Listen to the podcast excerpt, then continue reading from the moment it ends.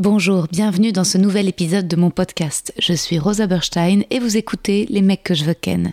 Je suis actuellement en rodage de mon tout nouveau spectacle, c'est complet à Paris au Cartel, mais vous pouvez me retrouver prochainement en tournée à Montpellier, Lille, Bruxelles, La Roche-sur-Yon, Ergué-Gabéric, Aix-les-Bains, Istres, Dessines et Saint-Étienne. Tous les liens pour réserver sont sur mon site internet. À bientôt.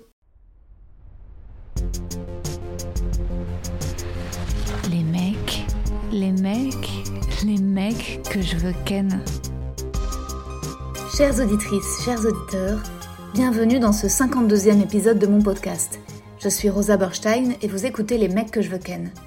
Aujourd'hui, je reçois le formidable Mourad Winter, humoriste et écrivain, auteur du fabuleux roman L'amour c'est surcoté, disponible partout en librairie, sur internet, la Fnac, Amazon, partout, trouvez-le, achetez-le, c'est une tuerie. J'attendais cet enregistrement avec Mourad avec beaucoup d'impatience, car rares maintenant sont les épisodes où je veux vraiment ken les invités. J'en ai de plus en plus avec des femmes où le sujet principal est devenu la jalousie, comment la dominer, et aussi pas mal d'invités gays, car euh, beaucoup de potes gays en fait tout simplement. Et oui, je sais que c'est un peu cliché la meuf qui se la pète d'avoir plein de potes gays, mais je suis ravie de correspondre à ce cliché.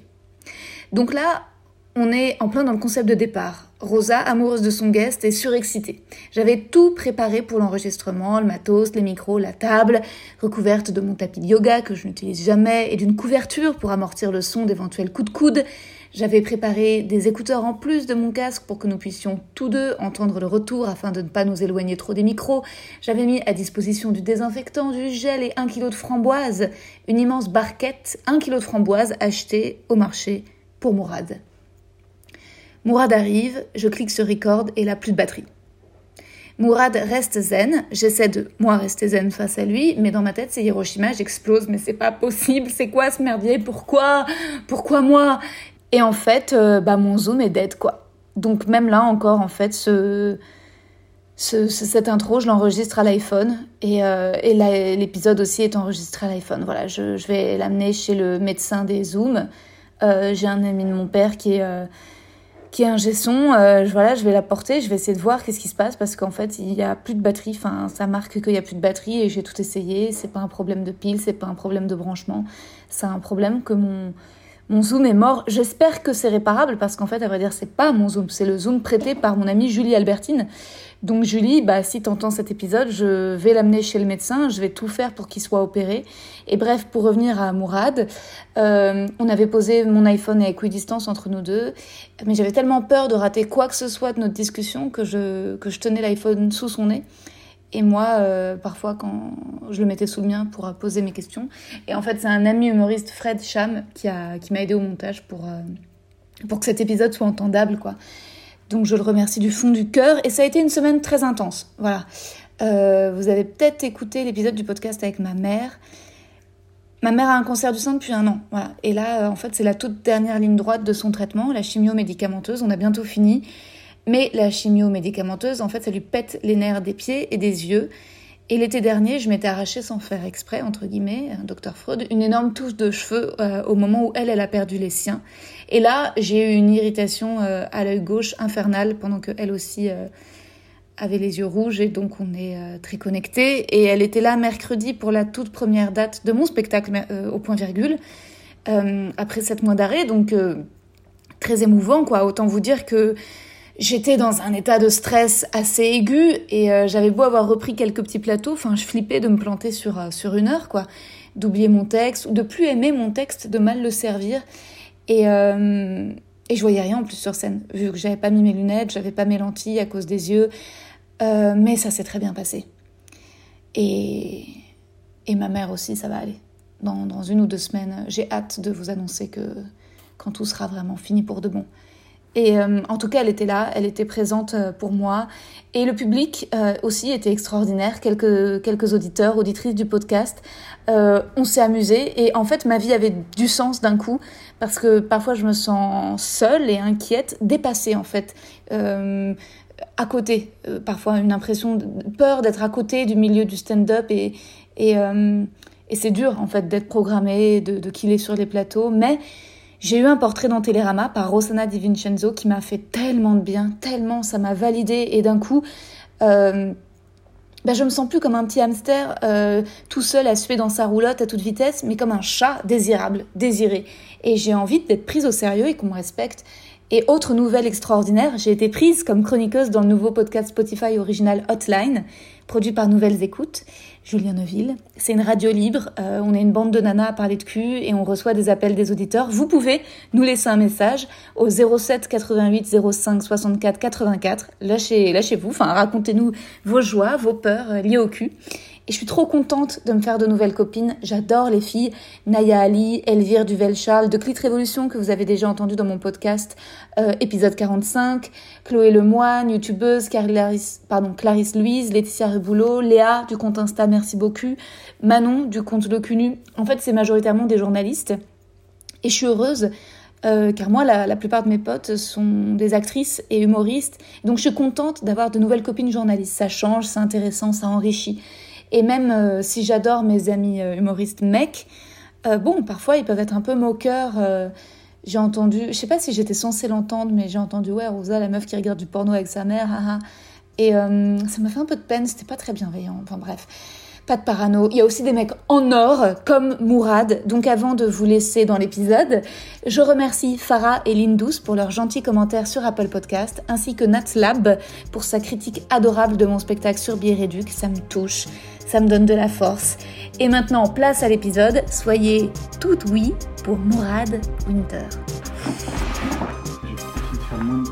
Enregistrement Mourad. Bon, je vais régler le problème avec le zoom. Je suis super en colère. Tu sais, c'est chiant quand c'est la technique parce que t'es pas en colère contre une personne. Ah ouais, tu peux pas te battre contre Ouais, exactement.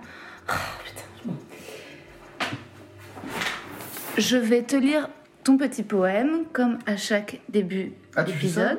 Ben oui. Tu lis des petits poèmes et tout Bah ouais, c'est le ah, concept du podcast, t'as pas écouté En fait, à chaque, euh, chaque invité, euh, je lis un petit poème. Ok. Mourad Winter, humoriste et écrivain. J'ai connu Mourad sur scène, on a partagé quelques plateaux. Puis j'ai eu l'impression de rencontrer Mourad virtuellement sur Instagram. Ses stories me font mourir de rire.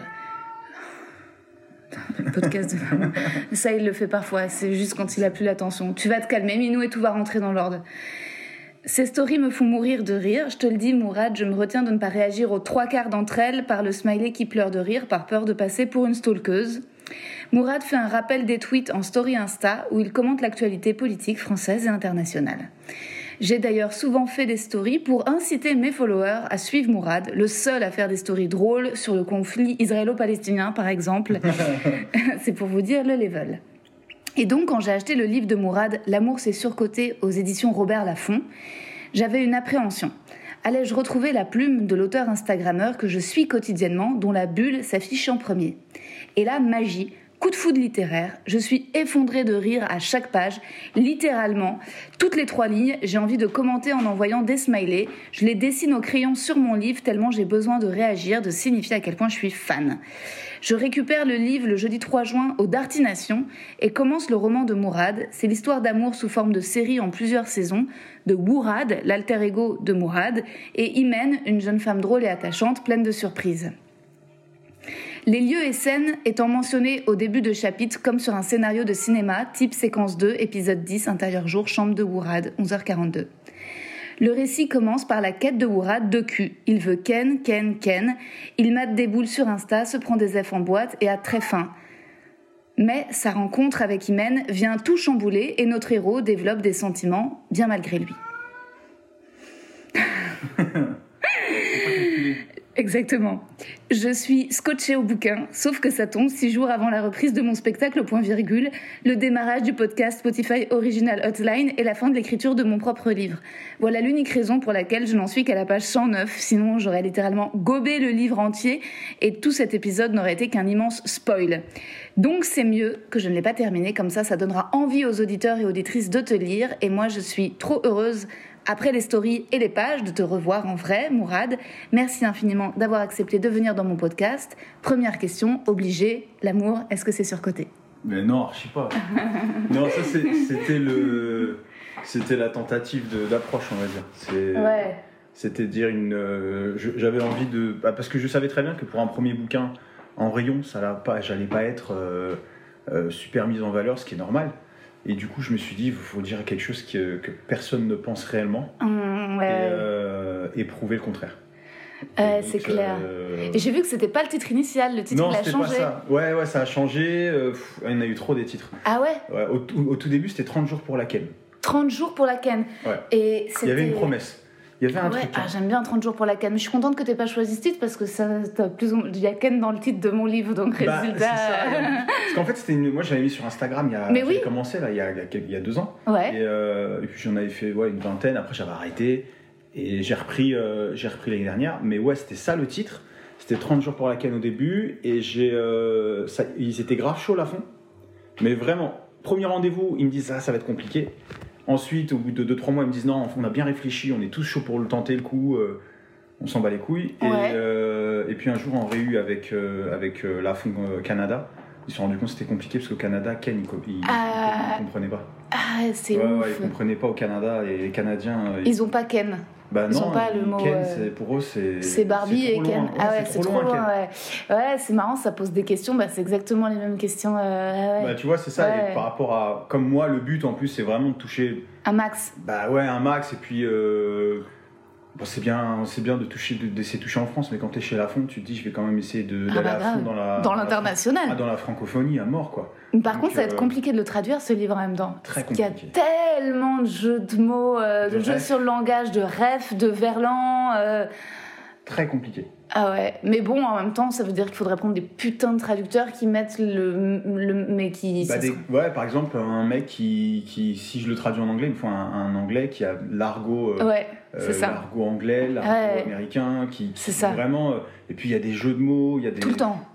Donc euh, je me suis vraiment pris la tête. Ouais. Et du coup, euh, c'est vrai que c'est dur à, comp- à- à traduire, c'est super dur. Ah Par contre, après, à, à adapter en film, en, en pièce de théâtre, ça c'est autre chose. Bah, c'est ça, mais en fait, euh, moi je me suis dit, évidemment que ça peut totalement faire un film ou une série euh, ou une pièce de théâtre, c'est vrai, à vrai dire. En fait, ça peut être adapté. euh, Bah, là, en- voilà, il y a plein d'options. Depuis, euh, bah, j'ai sorti jeudi, on est quand on est jeudi? C'est sorti jeudi dernier, le 3. jeudi Ouais. dernier. Et euh, depuis, j'ai eu. euh, je te dis, mon téléphone n'arrête pas de sonner parce que Ah, c'est génial. là les propositions. C'est mérité. C'est à moi de choisir après maintenant. Vraiment, j'ai pas envie de faire un truc euh, juste pour l'oseille. Ouais. Tu sais, me dire, ouais, je vais dans un, je vais faire un film, euh, on va me donner tant, et je le fais, et je laisse le bébé à quelqu'un d'autre. Bah non, c'est ton bébé, ça voilà, reste ton bébé. Ouais. Je suis encore dans la réflexion. J'ai vraiment une hype qui, il y a un truc qui me chauffe, c'est la pièce de théâtre. Ouais. Ça me chauffe. Bah grave. En fait, c'est vraiment plus dans la, dans la lignée de, de ce que j'ai envie de faire, parce que maintenant, je me suis, moi, je me suis découvert là, euh, romancier, vraiment. Oh, bah ouais. La vie de ma mère, je savais pas. hein. Mais Je attends, pas euh, moi je, je veux savais savoir. pas que je savais faire ça. Ok, et je veux tout savoir depuis le début. C'est-à-dire que c'est ton premier roman. Ouais. Et euh, en fait, ça a donc démarré sur Instagram. Ouais, alors en fait, je mettais. En fait, sur Instagram, je trouvais qu'il n'y avait pas de. Je me faisais chier et il y avait que des trucs. euh, Enfin, j'étais trop dans l'humour. Et du coup, je voulais écrire une histoire. Une histoire euh, d'un mec, euh, d'un peu un détraqué sexuel, mais un peu comme les- tous les gars, tu vois. Oui, oui. je voulais parler d'un Il mec. n'est pas spécialement détraqué non, tu vois, sexuel. tu vois au fur et à mesure qu'en fait, c'est c'est un, c'est un mec, c'est tout. Ouais, c'est juste un mec qui veut Ken. 100% des gars, quoi. Même euh, il se retient longtemps Ah finalement ouais, ouais, de non, Ken. il- il- voilà quoi, tu vois, il, c'est un- il a dans, t'es dans sa tête, t'es dans la Ouais. tête des mecs, c'est comme ça. Oui, oui. C'est- Tu faut pas mytho, genre non les mecs ils Mais pensent, bien sûr. ils pensent qu'à Ken. Mais en plus, on le Ah, sait. Enfin, tu vois, faut être vraiment très naïf pour. C'est unanime, on fait semblant, mais non, oui. tu, tu le sais. Et en même temps, il y a un truc qui est partagé par les mecs et les meufs, c'est cette espèce de stratégie de séduction, tout le moment où, en effet, sur les textos avec Imen, où il fait le mec désirable, etc. Exactement. Exactement. Mais, mais ce truc-là de, de, de- de la meuf, elle t'envoie un message, euh, tu réponds que 20 minutes après, exprès. pour faire genre- Ouais. tous ces trucs-là, ces, ces conneries. Et en fait, ça me faisait triper de les mettre un peu à l'écrit parce que, euh, parce que je- déjà, je le vis plus, ça. Moi, je suis marié, Ouais. je suis marié depuis 7 ans. Putain. Donc, tu vois, euh, moi, tout ça, là, je sais plus. Ah, quoi. tu t'es replongé dans tes souvenirs. Bah, en fait, j'ai dû aller loin. Et Ah comme je dis, c'est c'est moi à 20 ans, ce gars-là. Ouais. Tu vois, c'est euh, cette dalle, c'est la dalle que j'avais à 20 piges. Donc, euh, c'est pour ça que je le dis, et j'espère que ma femme écoutera le podcast. C'est pas moi, ce gars-là. Parce que quand elle l'a lu, elle m'a dit, ouais, des trucs, c'est étrange quand même. hein. J'aime bien comment le podcast est genre. euh, C'est sais, ouais, grave, ou genre euh, limite un truc pour les avocats. Non, mais c'est c'est ça, je, je suis obligé de faire attention parce que, Enfin, bah voilà, par rapport à elle, par Ouais. respect. Et puis, euh, et puis parce que c'est un personnage, à, ce- à cette époque-là, à cet âge-là. Ouais. Bon, lui, là, dans, dans, dans le bouquin, il a, pas, il a 27 ans, tu vois, mais je veux dire, c'est moi à 20 ans, vraiment. Et déjà, au moment où tu as commencé à poster les petits épisodes sur Instagram, t'as, hum, comment dire, tu t'es. Donc, tu as fait ça au départ juste pour t'amuser ou Ouais. avec le but d'écrire un livre Ah, mais déjà pas du tout. Ok. Vraiment, moi, c'était pour m'amuser. Je voulais faire. euh, je m'étais mis. En gros, moi, ce que je fais euh, beaucoup sur les réseaux, j'utilise les réseaux pour m'entraîner. Euh, Pour la scène pour la scène et puis pour l'écriture. Moi, à la base, je suis Ouais. auteur, tu vois. Ok, Donc, ok. moi, j'ai toujours été dans l'écriture et pour m'entraîner, le rappel des tweets, par exemple, je prends des tweets et après je mets une punchline. C'est un entraînement quotidien que je mets ok euh, à, à la vue de tous, mais c'est un entraînement quotidien. Hmm. Et, euh, et du coup, quand, quand je me suis mis là-dedans, j'avais mis ouais, voilà, 30 jours pour la ken. Pendant 30 jours, je vous mets un épisode. Et, euh, et du coup, au bout de 10 jours, 10 épisodes, je vois la page, j'ai été, je suis plus, 2500, 3000 personnes, je sais pas, ça prend bien. Hmm, hmm. Je vois des potes qui se screenent les trucs, qui s'envoient. Et je me dis, il y a un truc à faire. Ouais. Je- et donc, je bloque. Après, j'ai eu beaucoup de boulot en télé, tout ça. Du coup, j'avais plus le temps. Parce que Ok. ça, quand même, ça prend quand même. euh, C'est rapide à écrire, même, en même temps.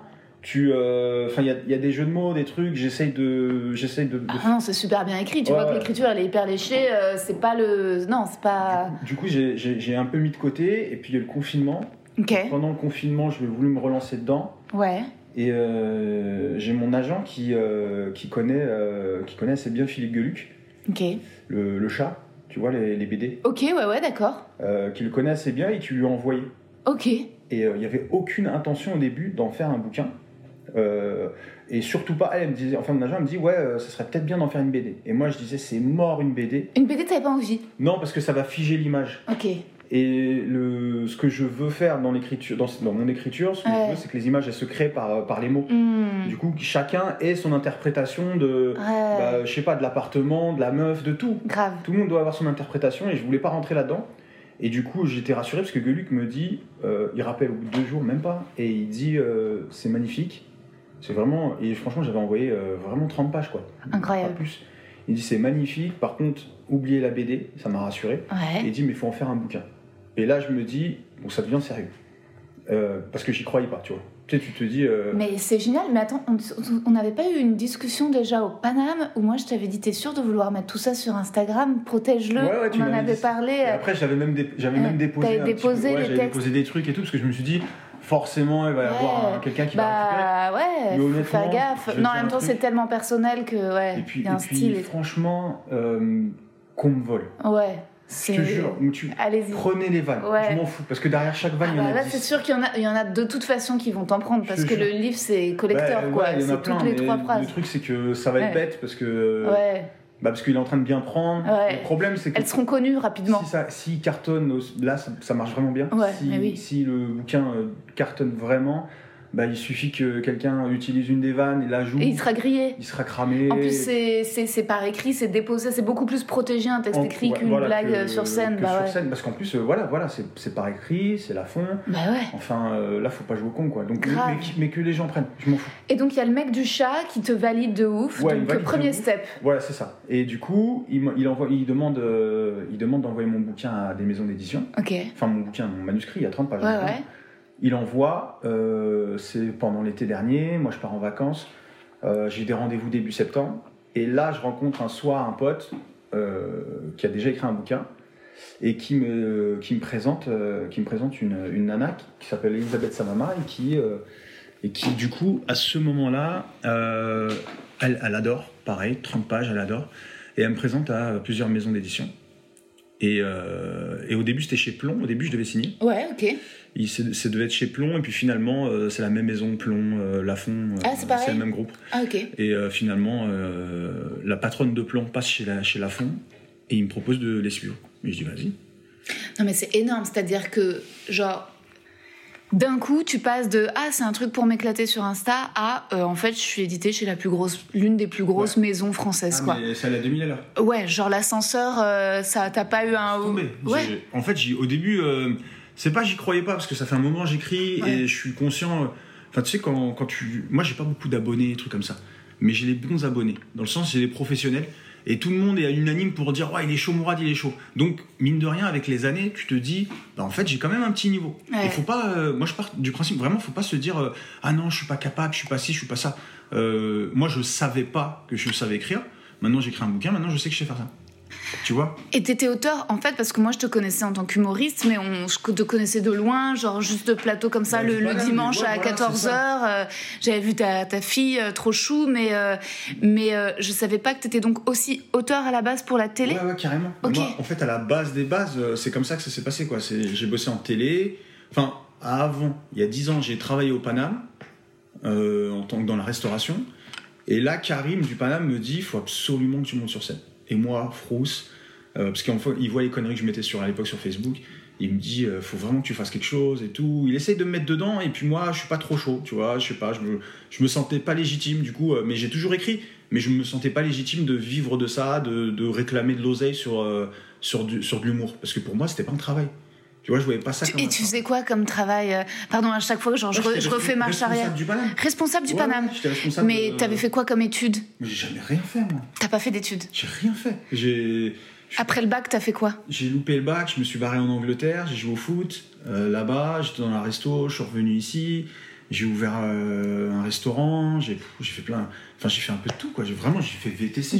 fait, Dingue. J'ai jamais écrit, euh, enfin, j'ai jamais travaillé en, en, en français, j'étais une merde, en littérature, laisse tomber, j'ai loupé le bac. Non, euh, euh, parcours ca- catastrophique. Attends, tu devais forcément être bon en français. Non, je te jure, j'étais vraiment, j'étais j'étais mauvais. Parce qu'en fait, ça m'intéressait pas. Et, et moi, j'avais ce truc, euh, quand quelque chose m'intéresse, ben j'étais bon et euh, j'avais, euh, je sais plus, en, en biologie, je devais avoir des 19,5, 20, 20 de moyenne parce que ça m'intéressait. Et parce qu'il y avait un, je sais pas, c'est comme les maths, il y avait un truc. euh, Concret Ouais, concret. Il y avait aussi, euh, pas une compète, mais tu savais, enfin, c'était, je voyais ça de manière, c'était assez facile. Alors que la littérature, les dissertations, tout ça, il y avait, en fait, il y avait un, il y avait trop de possibilités. Hmm. Et du coup, comme il y avait pas trop, il y avait trop de possibilités, j'arrivais pas à me canaliser, j'arrivais pas à canaliser mon, ma créativité, mon énergie. Et du coup, ça partait dans tous les sens. Et il n'y a jamais eu un prof de français qui t'a dit Attendez, Mourad, vous avez, vous avez du potentiel, écrivez. euh, T'es pas tombé sur ce prof-là Non, non, je suis pas sais, franchement, dans où est-ce qu'on a grandi, euh, ils avaient pas le temps. On était tellement des cassos. Je les comprends, les profs aussi. C'est c'est compliqué de voir le, le potentiel d'un gamin qui vient en cours et qui, qui reste au fond, qui, qui, s'en bat les couilles. Comment tu veux. Tu vois ce que je veux dire? Comment tu veux euh, déceler quelque chose chez lui si déjà il, en- il, fait aucun effort? Et moi, je sais qu'en cours, je faisais aucun effort. Et maintenant, bah, d'un côté, je regrette, mais d'un côté, je me dis, c'est peut-être ça qui m'a permis d'avoir ma plume, Bah de ne ouais. pas vouloir faire du. Parce qu'il y a beaucoup de. Moi, je, je lis beaucoup de contemporains, Ouais, et je me rends compte qu'il y a beaucoup de mecs qui essayent de faire du Welbeck, ouais. de mecs qui essayent de faire du, du Céline. Et c'est chiant. Bah, en fait, tu vois directement dans l'écriture que le mec, il, il, il- c'est pas il triche, mais tu, c'est du plagiat pour moi. En fait, il y en a beaucoup pour moi qui manquent de personnalité. C'est-à-dire, il y a aussi, euh, ils se cachent beaucoup sous la troisième personne, certains pour euh, faire de la littérature en Ouais, gros. Et c'est ça que toi tu fais. Et il y a aucun moment, il y a aucune, euh, enfin, je sais pas, tu nous parles directement quoi. Bah, moi, moi, c'est ma façon d'écrire. J'aime bien être. euh, je, je parle comme si c'était une discussion entre deux potes. Euh, je- je- vraiment, je trouve que ça touche, que ça, que, que ça intéresse, et qu'en même temps, il y a, on a une concurrence incroyable. Le- le- les romans ont une concurrence incroyable qui s'appelle Internet, qui s'appelle Netflix, qui s'appelle les séries, qui s'appelle tout ça, où on te met du rythme dès le début. Euh, T'as TikTok maintenant, le, le- la, capacité d'un être humain. euh, Enfin, j'ai vu récemment, il y a une étude qui est sortie, la capacité de la- d'un d'un millennials, enfin, c'est aller de 8 secondes de concentration. Putain. Ah, Donc, waouh. T'imagines le truc, ça veut dire que dès le début, maintenant les gens, il faut les choper. Et le 8 problème. secondes, c'est-à-dire t'imagines même le reel c'est trop long quoi. 15 secondes c'est trop long. Ah non, ça va, ils étaient encore dans les coups, c'est six secondes.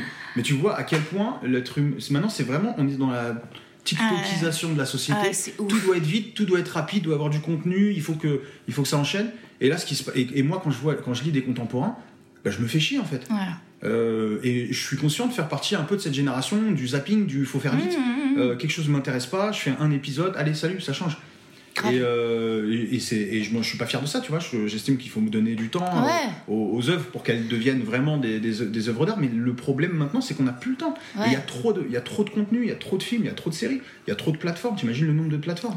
Ouais, sauf que toi, tu nous accroches direct et que résultat, en fait, il y a quand même rien de meilleur que d'être dans un livre parce que c'est ensuite c'est quand même vachement plus profond. Euh, Je veux dire le, le le truc que tu vois sur YouTube, tu l'oublies, alors que là, ensuite, quand t'es dans le bouquin, il y a un truc quand même assez fort qui se passe euh, quand ça quand t'accroches, c'est ouf quoi. Bah, j'ai eu euh, justement moi je là en ce moment je reçois beaucoup de messages de personnes qui lisent pas et qui me dit c'est la première fois je, vraiment je me mets sur un bouquin, je l'ai pas, je l'ai pas lâché, je l'ai fini en un jour, en deux jours. Et euh, je crois que c'est, je vais pas dire c'est ma plus grande fierté, mais avoir des, moi j'ai des potes vraiment des Kaira, des, des putains de Kaira qui l'ont lu et qui m'ont dit c'est quand la suite? Ah. Juste ça? C'est trop chaud. Mais, mais moi juste ça c'est bon, je suis heureux. Moi ça y est j'ai fait mon taf. Essayer de faire en sorte que des mecs qui lisent jamais se mettent, se mettent à lire et derrière me- m'envoient un message. Les gars, je les connais, hein. m'envoient des messages, ils me disent frérot, voilà, c'est une bombe. Tu vois, rien que ça, je me dis putain, c'est pour moi, c'est la plus, c'est la plus des, des- le plus beau des I'm Sandra, and I'm just the professional your small business was looking for. But you didn't hire me because you didn't use LinkedIn jobs. LinkedIn has professionals you can't find anywhere else, including those who aren't actively looking for a new job but might be open to the perfect role, like me. In a given month, over 70% of LinkedIn users don't visit other leading job sites. So if you're not looking on LinkedIn, you'll miss out on great candidates like Sandra. Start hiring professionals like a professional. Post your free job on linkedin.com/achieve slash achieve today. merci, c'est ça quoi. Ouais, Voilà. c'est génial. Et donc en fait, donc tu passes de gérant du Paname, Karim qui te décèle un, un talent, à euh, tout d'un coup, en fait, à quel âge? Tu fais ta première scène? Ça commence comme ça? Non, euh, je, je bosse en télé. à- Ok. Ouais, je bosse en télé euh, vers, je crois, j'avais 26, ouais, 28 ans, un truc comme ça. Je commence à bosser en télé euh, en tant qu'auteur. Je bosse, j'ai fait 4 ans à Touche pas mon poste. J'ai bossé là. Après, je suis, parti chez TF1, euh, W9. euh, Enfin, j'ai un peu, j'ai un peu bourlingué. Et en, en 2000. Touche pas à mon poste, c'est Hanouna, c'est ça Ouais, c'est ça. ouais. Ok, c'est là que tu as développé le côté un peu sniper, euh, vanneur. Alors là, c'est- j'ai plus développé, on va dire, le traitement d'image. Ok. Comment trouver sur une image qui est pas forcément drôle, du drôle, et derrière aussi de la parodie, euh, de la. euh, comment essayer de mettre des incrustes. Enfin, prendre une image pas drôle, c'est con, hein, mais par exemple, l'image, euh, je, te- là, je parle d'actu, euh, la gifle de Macron, Ouais, quand je l'ai vue, j'ai fait, ouf, ça, Mm. pépite. T'as mille vannes avec ça ouais. tu vois et dans, dans sur c'était ça un peu mon taf j'étais en rédaction rédaction image Euh, après j'ai bossé avec Camille Combal j'ai bossé un petit peu un peu avec euh, un peu avec tout le monde j'ai bossé sur des chroniques J'espère qu'ils vont te rappeler là pour parler de ton livre dans leurs émissions quand même. Ils vont te faire de la pub, j'espère. Euh, ah, le problème c'est que là c'est la dernière là c'est fin de saison moi je me suis niquer là-dessus Ah putain. je me suis niquer là-dessus Mmh.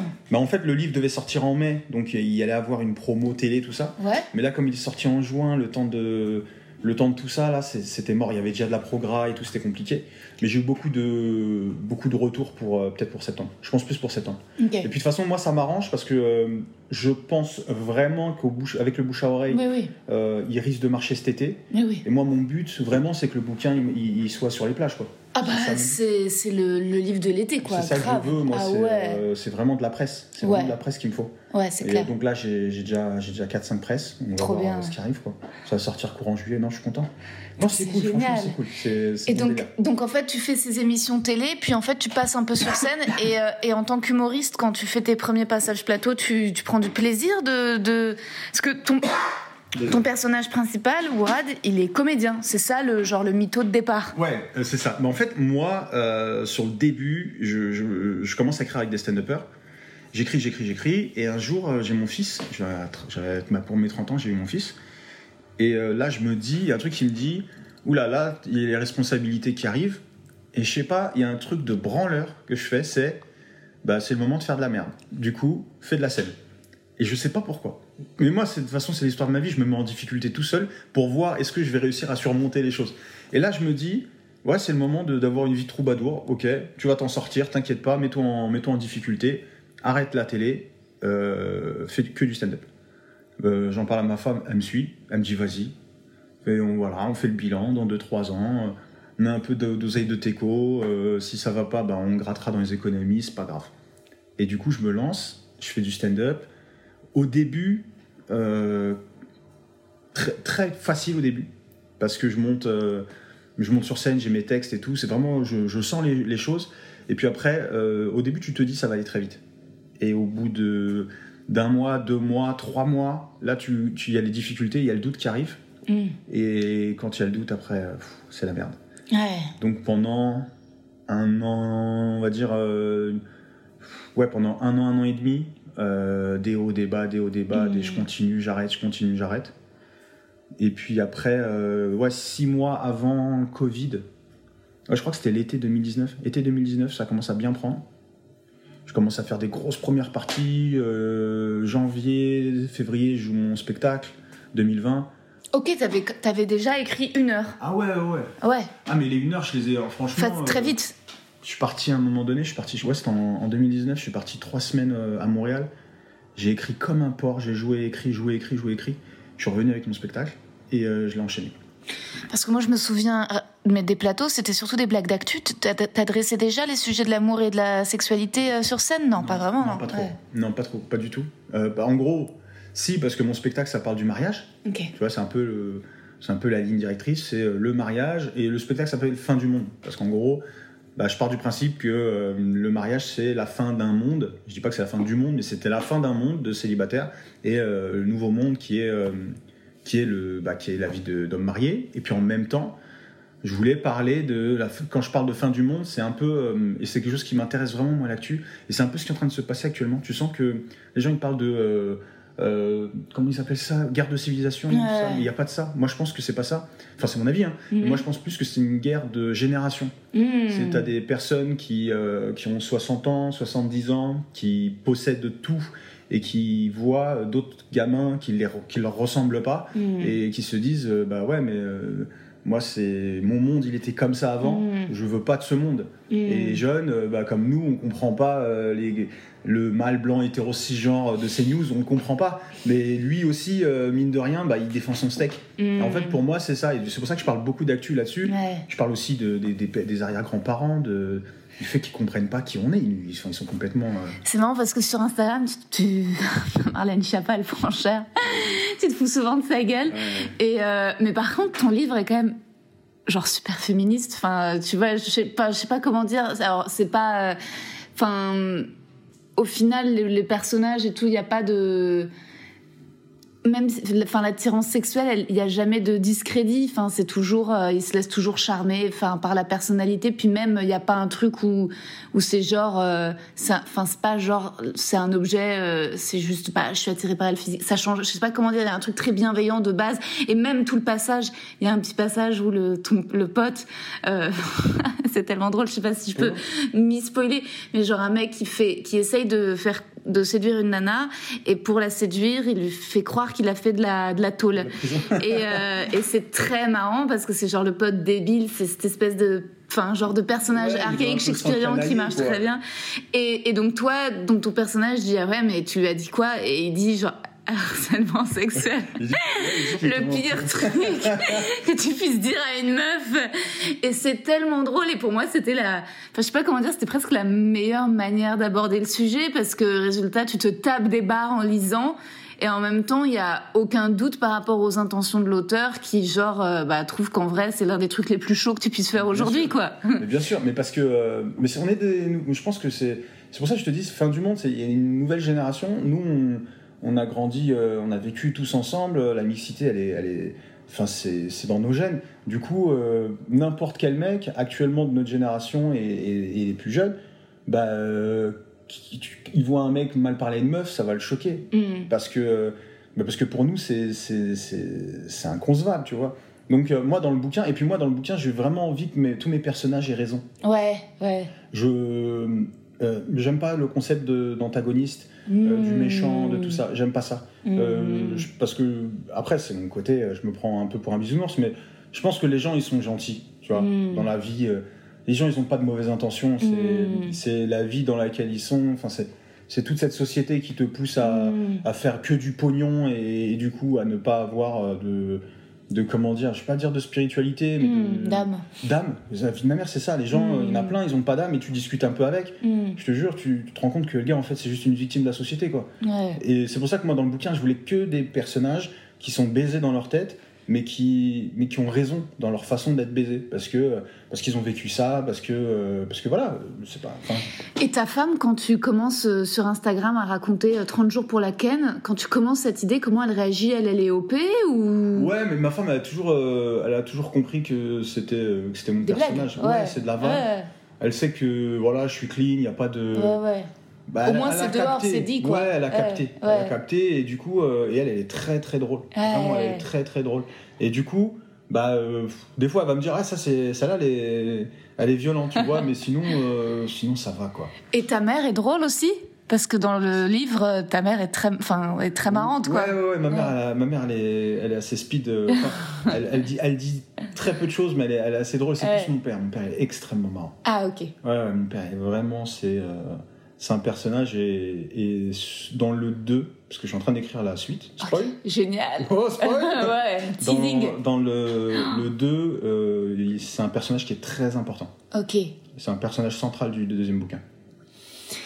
Et justement, tes parents, à la lecture du bouquin, t'avais pas peur, euh, vu que ça parle de, tu vois, genre, enfin, tu vois, ça décrit euh, ce que ressent le personnage quand il mate les fesses de la meuf. Tout, tu disais, ça t'a pas, tu t'es pas, t'as pas t'as pas flippé que tes parents laissent ça ou ta famille ou des gens non, rien à foutre? En fait, j'ai pas du tout, euh, j'ai pas réalisé, enfin, je, je l'ai pas matérialisé le truc, je sais, je sais pas encore. Ça veut dire que là, mon père me dit, tu me ramènes quand le livre, et là, je commence à faire, ah, en fait, c'est réel ce qui est en train de se passer. Ah ok, tes parents n'ont pas encore lu le bouquin? Non, non, non. Ok. Du coup, je suis dans la merde. Donc j'ai beau dire, euh, euh, ouais, je te le ramène, un jour ou l'autre, ils vont le lire. Et mon père, il va me prendre pour un ouf. Bah, c'est sûr. Ah, il va me prendre pour un ouf. Et là, je vais pouvoir faire le numéro 3. C'est Non, clair là, la c'est- réception. c'est dur. Je l'ai passé à ma mère. Ouais. Parce que, et je lui ai bien expliqué. Mais bon, ma mère, elle est, elle est plus. euh, Ouverte. Ouais, elle a vraiment grandi ici. Ma mère, euh, elle est née, euh, ouais, elle est venue ici, je crois, elle avait 3-4 ans, elle est venue en France. Ok. Elle a vraiment grandi ici, donc elle, elle, a, elle sait que, elle comprend que c'est un perso, tout ça. Mon père, c'est différent, il est venu, il devait avoir 20 piges, Ok. euh, Il venait d'où ton père euh, d'Algérie, Ok. Ta mère aussi Euh, ma mère du Maroc. Ok. Et, lui, du coup, ça peut être un peu plus compliqué. ouais. Ouais. Mais quand il a su, je l'ai jamais vu aussi fier de moi, quand je lui ai parlé du. Je lui ai dit j'écris un bouquin pour la fond, tout ça. Ouais. Ah, sa tête, laisse tomber, j'ai cru que Wow. j'étais allé sur la lune, quoi.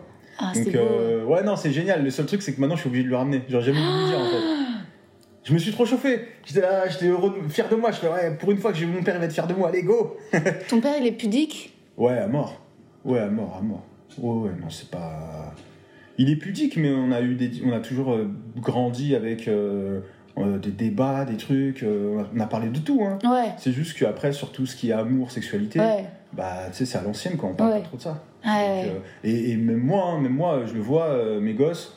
Euh, des fois, je suis en train de me dire, putain, il va falloir que je leur raconte comment, Bah, c'est quoi euh, le sexe, le truc, les nanas. Je dis à ma femme, je dis, toi, t'en occupes, laisse-moi tranquille. avec sérieux?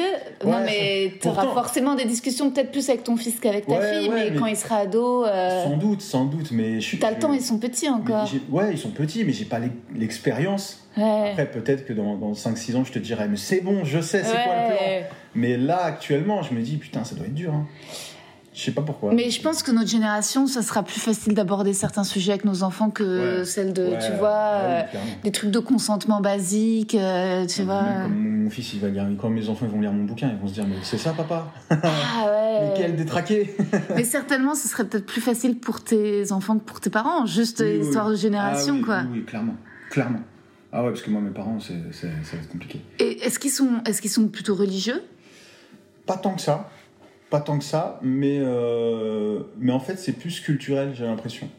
Parce qu'on a tendance à mélanger un peu euh, le, la religion au, au- Aux coutumes. Ouais, aux coutumes. Et euh, je, pense, moi, je pense plus que c'est, euh, c'est, c'est les coutumes qui font que euh, ils ont une, euh, Un une attachement. pudeur, ouais, une, une- une- vraiment une pudeur, elle est attachée euh, Hmm. vraiment chevillée au corps euh, avec, avec, la, avec la sexualité. Quoi. Parce que, parce que ton personnage, Wourad, euh, donc il pratique, euh, il demande euh, son petit tapis, euh, mais pour faire un peu le faillot à sa mère et tout. Mais il y a aucun moment se pose la question de la virginité avant le mariage. Enfin, on comprend qu'il est pas vierge, quoi. Ça, c'est un truc de fait, base. C'est, un mec de cette époque. C'est moi je, je sais que moi de tous mes potes je connais pas j'ai pas un pote qui s'est marié vierge Ok.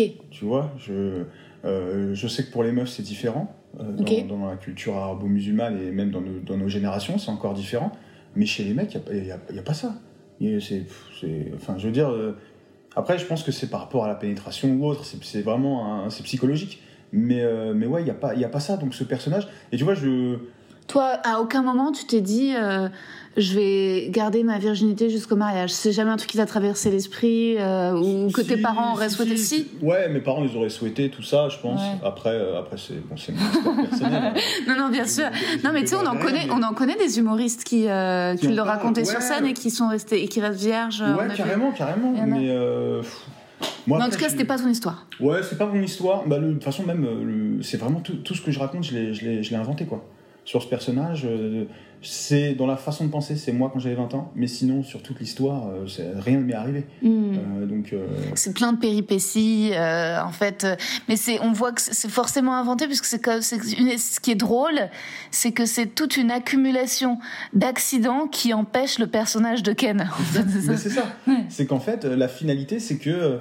Enfin, je veux pas spoiler, mais c'est ça, la, on va dire, le, sa quête. Ouais. Sa quête de sens, lui, on pense, parce que on pense euh, dès le début que comment je, pose les choses, on pense que c'est un personnage qui, euh, qui veut juste baiser et pendant tout le film, euh, ça va tourner autour de ça. Puis après, au fur et à mesure, il apprend à se connaître. C'est surtout ça. Mais est-ce que, donc, même si toutes ces péripéties sont inventées, est-ce que toi aussi, tu t'es laissé surprendre par le fait de tomber amoureux de ta femme? Ou est-ce que c'était quelque chose que tu désirais en fait assez tôt? Tu avais quand même envie de te poser, de fonder une famille rapidement, d'être papa tôt? Euh, moi, j'ai jamais. Vois, je pense que j'ai toujours voulu. euh, j'ai été assez très vite. Je me suis rendu compte que je voulais me poser avec une meuf. Mais genre vraiment très tôt. Je crois vers, vers 16-17 ans, j'ai compris que euh, j'étais pas un mec qui voulait. euh, pourtant, franchement, une période de 18 à 20, 23, 24 ans, boîte de nuit sur boîte de nuit, tout le temps dehors, mais vraiment un, rat des villes. Et en fait.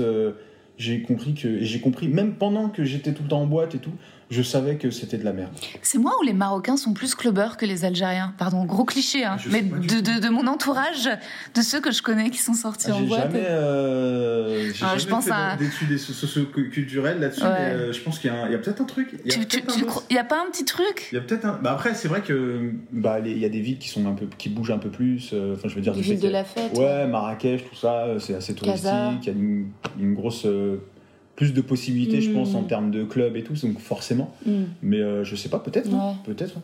Non, mais moi, après, euh, non, moi, c'était les potes et tout. Ouais. Puis je bossais beaucoup la nuit. Et, euh, et du coup, bah, tu bosses la nuit, tu finis le taf, t'as pas envie de dormir, tu sors, quoi. Donc pendant 4 ans, genre en gros, tu bourlingues quoi. Ouais. Et je, me- et je sais que, je sais que c'est pas ma vie. Ok.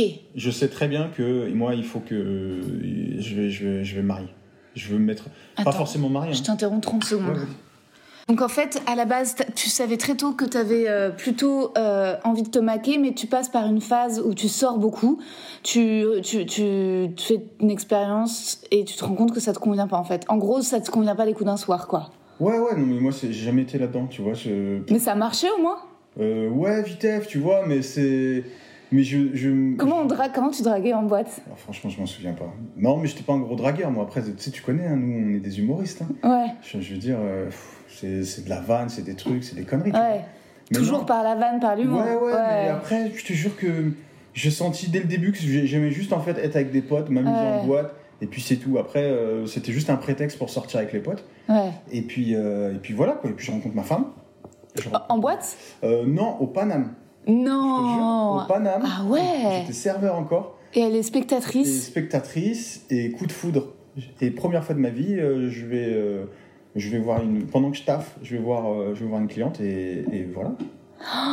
Donc en fait, c'est la scène un peu inversée de la boîte de nuit où c'est elle qui travaille et toi qui es client, sauf que c'est toi qui travaille et elle qui est cliente. Exactement, c'est ça. Putain, j'avais jamais fait gaffe. Eh ouais, tu vois comme quoi, hein, la vie en fait, on Ouais. croit qu'on invente des choses. rien, de secret, tout se transforme. Ouais, c'est ça, c'est un peu infusé. Ok. Et donc, ah ouais, coup de foudre au premier regard, quoi. Ah ouais, vraiment, vraiment. Et euh, je mets quand même du temps avant qu'on se mette ensemble.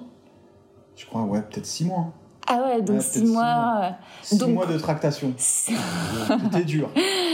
Et, Et euh, ouais, bah, est-ce que, est-ce que tu penses que c'était stratégique de sa part à elle, qu'elle a été maline et qu'elle t'a un peu fait marcher pour, euh, entre guillemets, faire monter les Non, enchères c'était ou- pas, elle était, non. à cette époque, elle était pas prête. Elle était pas prête. Elle- vous avez vraiment 7 ans d'écart. Sauf qu'elle était mineure, elle avait pas 18 ans, elle en avait 16. On a dû attendre, elle avait 17 ans et demi, et du coup, bam, Euh. non, non, euh, on n'était pas. euh, et puis on avait chacun nos vies. Et, Hmm. et puis après, euh, puis après ça fait que la vie a fait que voilà, on s'est, on s'est, on s'est revus, on s'est mis ensemble. Euh, au bout d'un mois, je l'ai demandé un mariage. What? Bout d'un mois, j'ai demandé un mariage. Six mois plus tard, on était mariés. Tout allait à 2000 à l'heure. Putain, ça me fait trop rêver parce que moi, c'est exactement ce que je cherche Mais aussi. je le savais. Tu le savais. Ouais, je sais pas, je, je le savais. Mais donc, euh, tu lui as dit je t'aime hyper vite, Ouais, ouais, dès le début. dès le début. Ouais, mais moi, j'ai aucun problème. Et ça l'a. Bah ouais, c'est trop bien. Moi, dire, euh, dire à ma femme que je l'aime, j'ai aucun problème. euh. Bah c'est génial. Mais tu te rends compte que t'es quand même. euh, C'est assez rare, euh, non Tu crois pas? Peut-être, mais. Parce euh, T'as pas fait ton bonhomme là-dessus, quoi. T'as totalement. euh, T'étais proche non, de tes non, sentiments, tu savais ce que la tu première fois que voulais. j'ai essayé de l'embrasser, elle m'a mis un stop. Et je suis revenu. La vie de ma mère, quand je suis rentré chez moi, je dis Ah ouais, elle va voir cette pute. Plus jamais me revoit. Attends, non, mais Ah, moi, pardon, mais là, je veux, délire. je veux plus de détails sur cette scène bien particulière. C'est-à-dire, parce que se prendre un râteau du, du baiser, c'est quand même d'une violence inouïe. Violent. Parce qu'une meuf qui veut pas ken, à vrai dire, tu vois, ça, ça arrive euh, tous les Ah jours. ouais, mais là, ouais. mais là, Non, là, c'est- même le bisou, elle a pas Ah voulu. ouais, ouais, ouais, elle a fait ça, elle a fait, elle a fait la go quoi. J'ai fait ah, ok, d'accord, tranquille, tu veux te la raconter, maliche. et, euh, et, et je suis revenu le lendemain. Et elle m'a dit, et en plus au début, elle, elle a- elle a cru que vraiment, elle m'a dit ouais, je cru que t'avais mal le prendre, que genre t'avais, t'avais pu venir me voir et tout, t'avais pu me parler. J'ai dit bah non, tranquille. Et puis, euh, et puis voilà quoi. Ça allait vite hein. Putain, Et après, incroyable. ouais, au bout d'un mois mariage, mais tu sais, les Arabes, on se marie vite, hein, la vie de ma mère. Bah, vous avez raison, je trouve. On se marie vite après. deviendra ce qui, ce qui, ce qui, ce qu'il advienne. C'est, je veux dire, euh, C'est important pour toi que ce soit d'épouser une musulmane pas forcément. Euh, mais pour, euh, Tes parents. pour mes parents, quoique, hein, quoique, Quoique. je te jure que mes parents, en fait, euh, ils, s'en foutent. Tant qu'on ne on vit pas chez eux, ils s'en foutent. c'est juste ça, cassez-vous, faites votre vie. Mais non, c'est, je, je pense que c'est plus une, une question de pratique. Hmm. Parce que moi, je suis pratiquant et je, je préfère avoir quelqu'un qui me comprenne. Vous priez ensemble? Euh, pas forcément. Non, c'est assez solitaire la prière. Bah, euh, ouais. Au début, ouais, mais maintenant de plus en plus euh, solo, en deux et tout. Mais, mais c'est vrai que c'est vrai que ça, moi j'en avais besoin. Après, même j'ai envie de te dire, c'est même pas je voulais me marier avec, avec une musulmane, mais je voulais me marier avec quelqu'un qui me comprenne Hmm. dans ma façon, parce que moi j'ai grandi dans une, dans une famille musulmane, de, enfin, même si c'était pas super pratiquant, Mm. bon, une famille rebeu. Hmm. Euh, je vivais au-dessus d'un bar euh, PMU. Euh, J'étais dans une école catholique. Euh, Ok. Je traînais à la cité. Tu vois, j'ai tout. J'ai, moi, j'ai. T'as toutes les influences. Ah, j'ai toutes les influences. Mais j'avais besoin, et sans le savoir, hein, Hmm. c'est maintenant avec du recul je, je commence à comprendre. J'avais besoin, je pense, d'avoir de d'être de faire ma vie avec quelqu'un qui a cette euh, Mm. culture, on va dire culture rebeu, tu vois. Mm. C'est même pas une question d'islam, c'est une question de De culture. gastronomie limite. Ouais, voilà, c'est une question de couscous. D'aimer les mêmes choses. Ouais, euh, tu vois, c'est con, hein, mais c'est ça. Ouais. J'ai un pote euh, qui, lui, s'est mis avec une, euh, une Guyanaise Ok. et il est amoureux d'elle et tout. Et il me dit, je te jure, et quand je lui avais dit ça, il m'a dit, je, te- je vois ce que tu veux dire. Il me dit, c'est une question de délire, c'est une question Mm. de référence. Ouais. Il fait des fois, euh, enfin, je sais pas, euh, des, des, petites rêves que je vais, je vais lui, je vais lui faire des vannes. je- elle va pas trop capter parce que c'est pas du tout la même culture. Ouais. Euh, et, et enfin, il, me comprend là-dessus, tu vois, mais ça veut pas dire que ça veut pas dire que c'était, euh, voilà, je veux Oui. une, c'est le hasard, quoi. Ouais. c'est le hasard. Et avant, avant dans tes petites histoires comme ça, t'avais avais expérimenté d'autres choses Tout, Ouais, tout. tout, j'ai Ouais. vraiment Subway. Et C'est pas mal, comme ça, il n'y a aucun regret. Ouais, euh, y a ouais, rien non, qui vraiment, j'avais pas de. Et Ouais. puis j'ai jamais eu de. Tu sais, ce truc, moi je comprends pas les gens qui disent, ouais, moi c'est mon style de meuf. euh, Ouais, ah ok. Ça, je sais pas. Je Sérieux? pas ça parce que pour moi, c'est plus. euh, moi, ce qui m'intéresse de ouf chez une meuf, déjà, c'est si elle est bon délire. Et si elle a du rythme. C'est dessus. Une nana qui a pas de rythme, Ouais. qui danse mal. Ah, toi, tu parlais sur le dance floor. J'ai envie, Ah, de je la- peux- j'ai envie de me battre. Ah ouais Une nana qui. qui, qui a- Eh, un bâton, hein. Tu sais, le mouvement comme ça qui suit pas. Ah, ça me rend ouf. Bah, ça veut dire qu'elle baise mal, quoi. C'est sûr, c'est a- C'est un corrélé. détail, mais tu dis, c'est Ouais. quelqu'un de méchant. Il y a un truc Ah qui me non, dégoûte. peut-être pas, ah, mais- ça me dégoûte. Bah, le rythme, euh, oui, là, pour le coup, c'est vraiment lié à la sensualité, Ouais, ouais, quoi. Tu vois, il y a un truc, je sais pas, il y a quelque chose qui me. Après, c'est bizarre parce que moi, un mec qui a pas de rythme, ça me dérange pas. J'ai déjà vu des mecs qui dansaient pas du tout et qui baisaient bien, comme quoi. Les, mecs, il il y, C'est a pas- plus- il y a plus de gars qui ont pas de rythme, j'ai l'impression, que de gars qui l'ont. Ouais. Euh, Alors que les nanas, c'est très rare une nana qui a pas le rythme. Normalement, euh, Ouais. les, les meufs, vous dansez assez bien, vous avez le. Enfin, je trouve que vous, vous sentez la musique. Les blanches, pas trop, je crois. Ouais, c'est vrai qu'il y, a- ah, vrai qu'il y a des lacunes. hein. Ah ouais, il y a des, Il y a des lacunes. hein. lacunes, ouais, ouais, il y a Ah des lacunes. de ouf, bah, hein. euh, mais euh, ça va venir, hein. C'est pense que. Quelques, genre une décennie de Zumba euh, Ouais, ouais, finira par. euh, tout ça, à un moment donné, ça va venir, c'est normal, c'est comme tout, on s'adapte. hein. Ouais.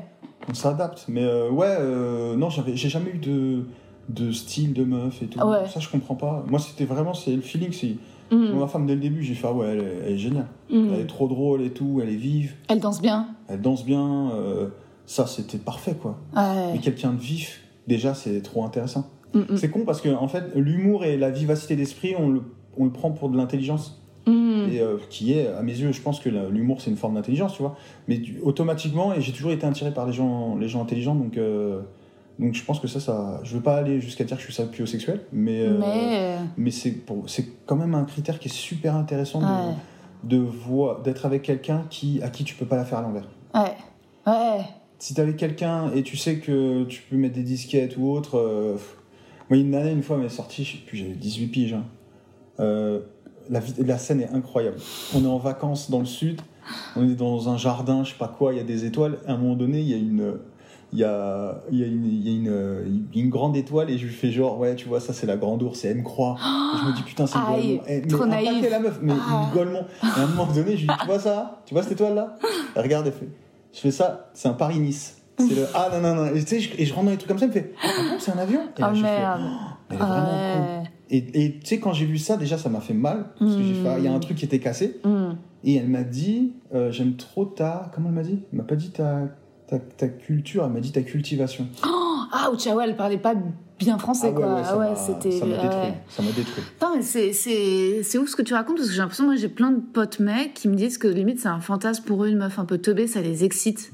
Pour un soir, hein, ils vont pas la revoir, mais plus elle est teubée, plus ils ont envie, genre. Euh, Je pense que c'est du fait que moi, je, me suis jamais dit euh, pour un soir. Ouais.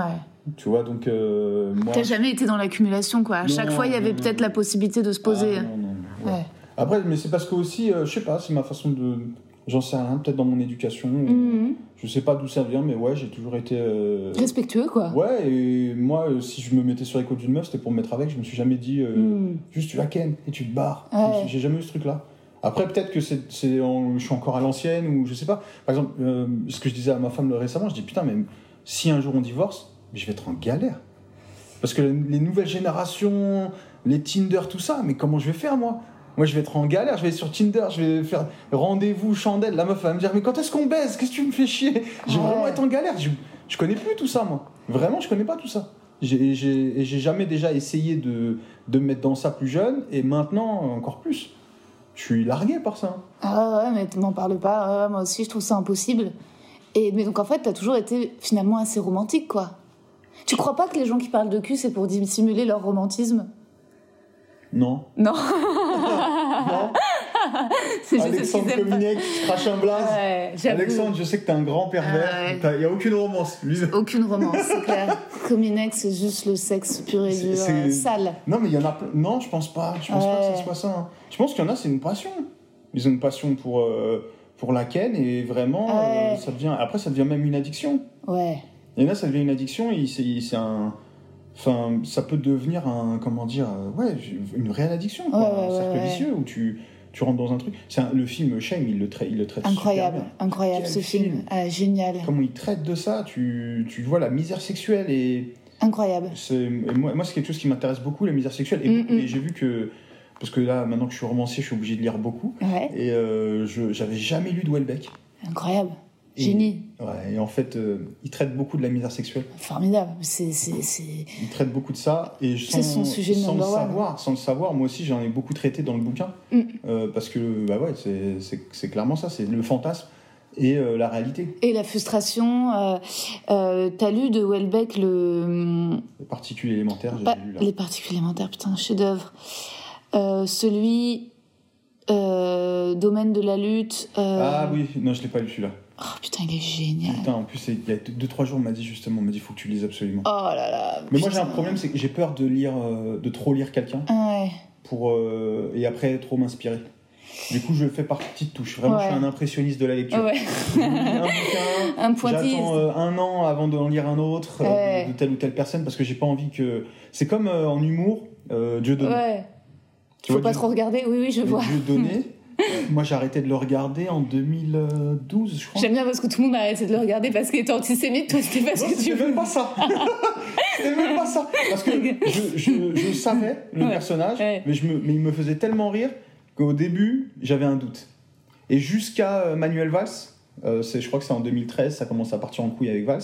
Jusqu'à Manuel Valls, j'ai toujours cru qu'il jouait un personnage.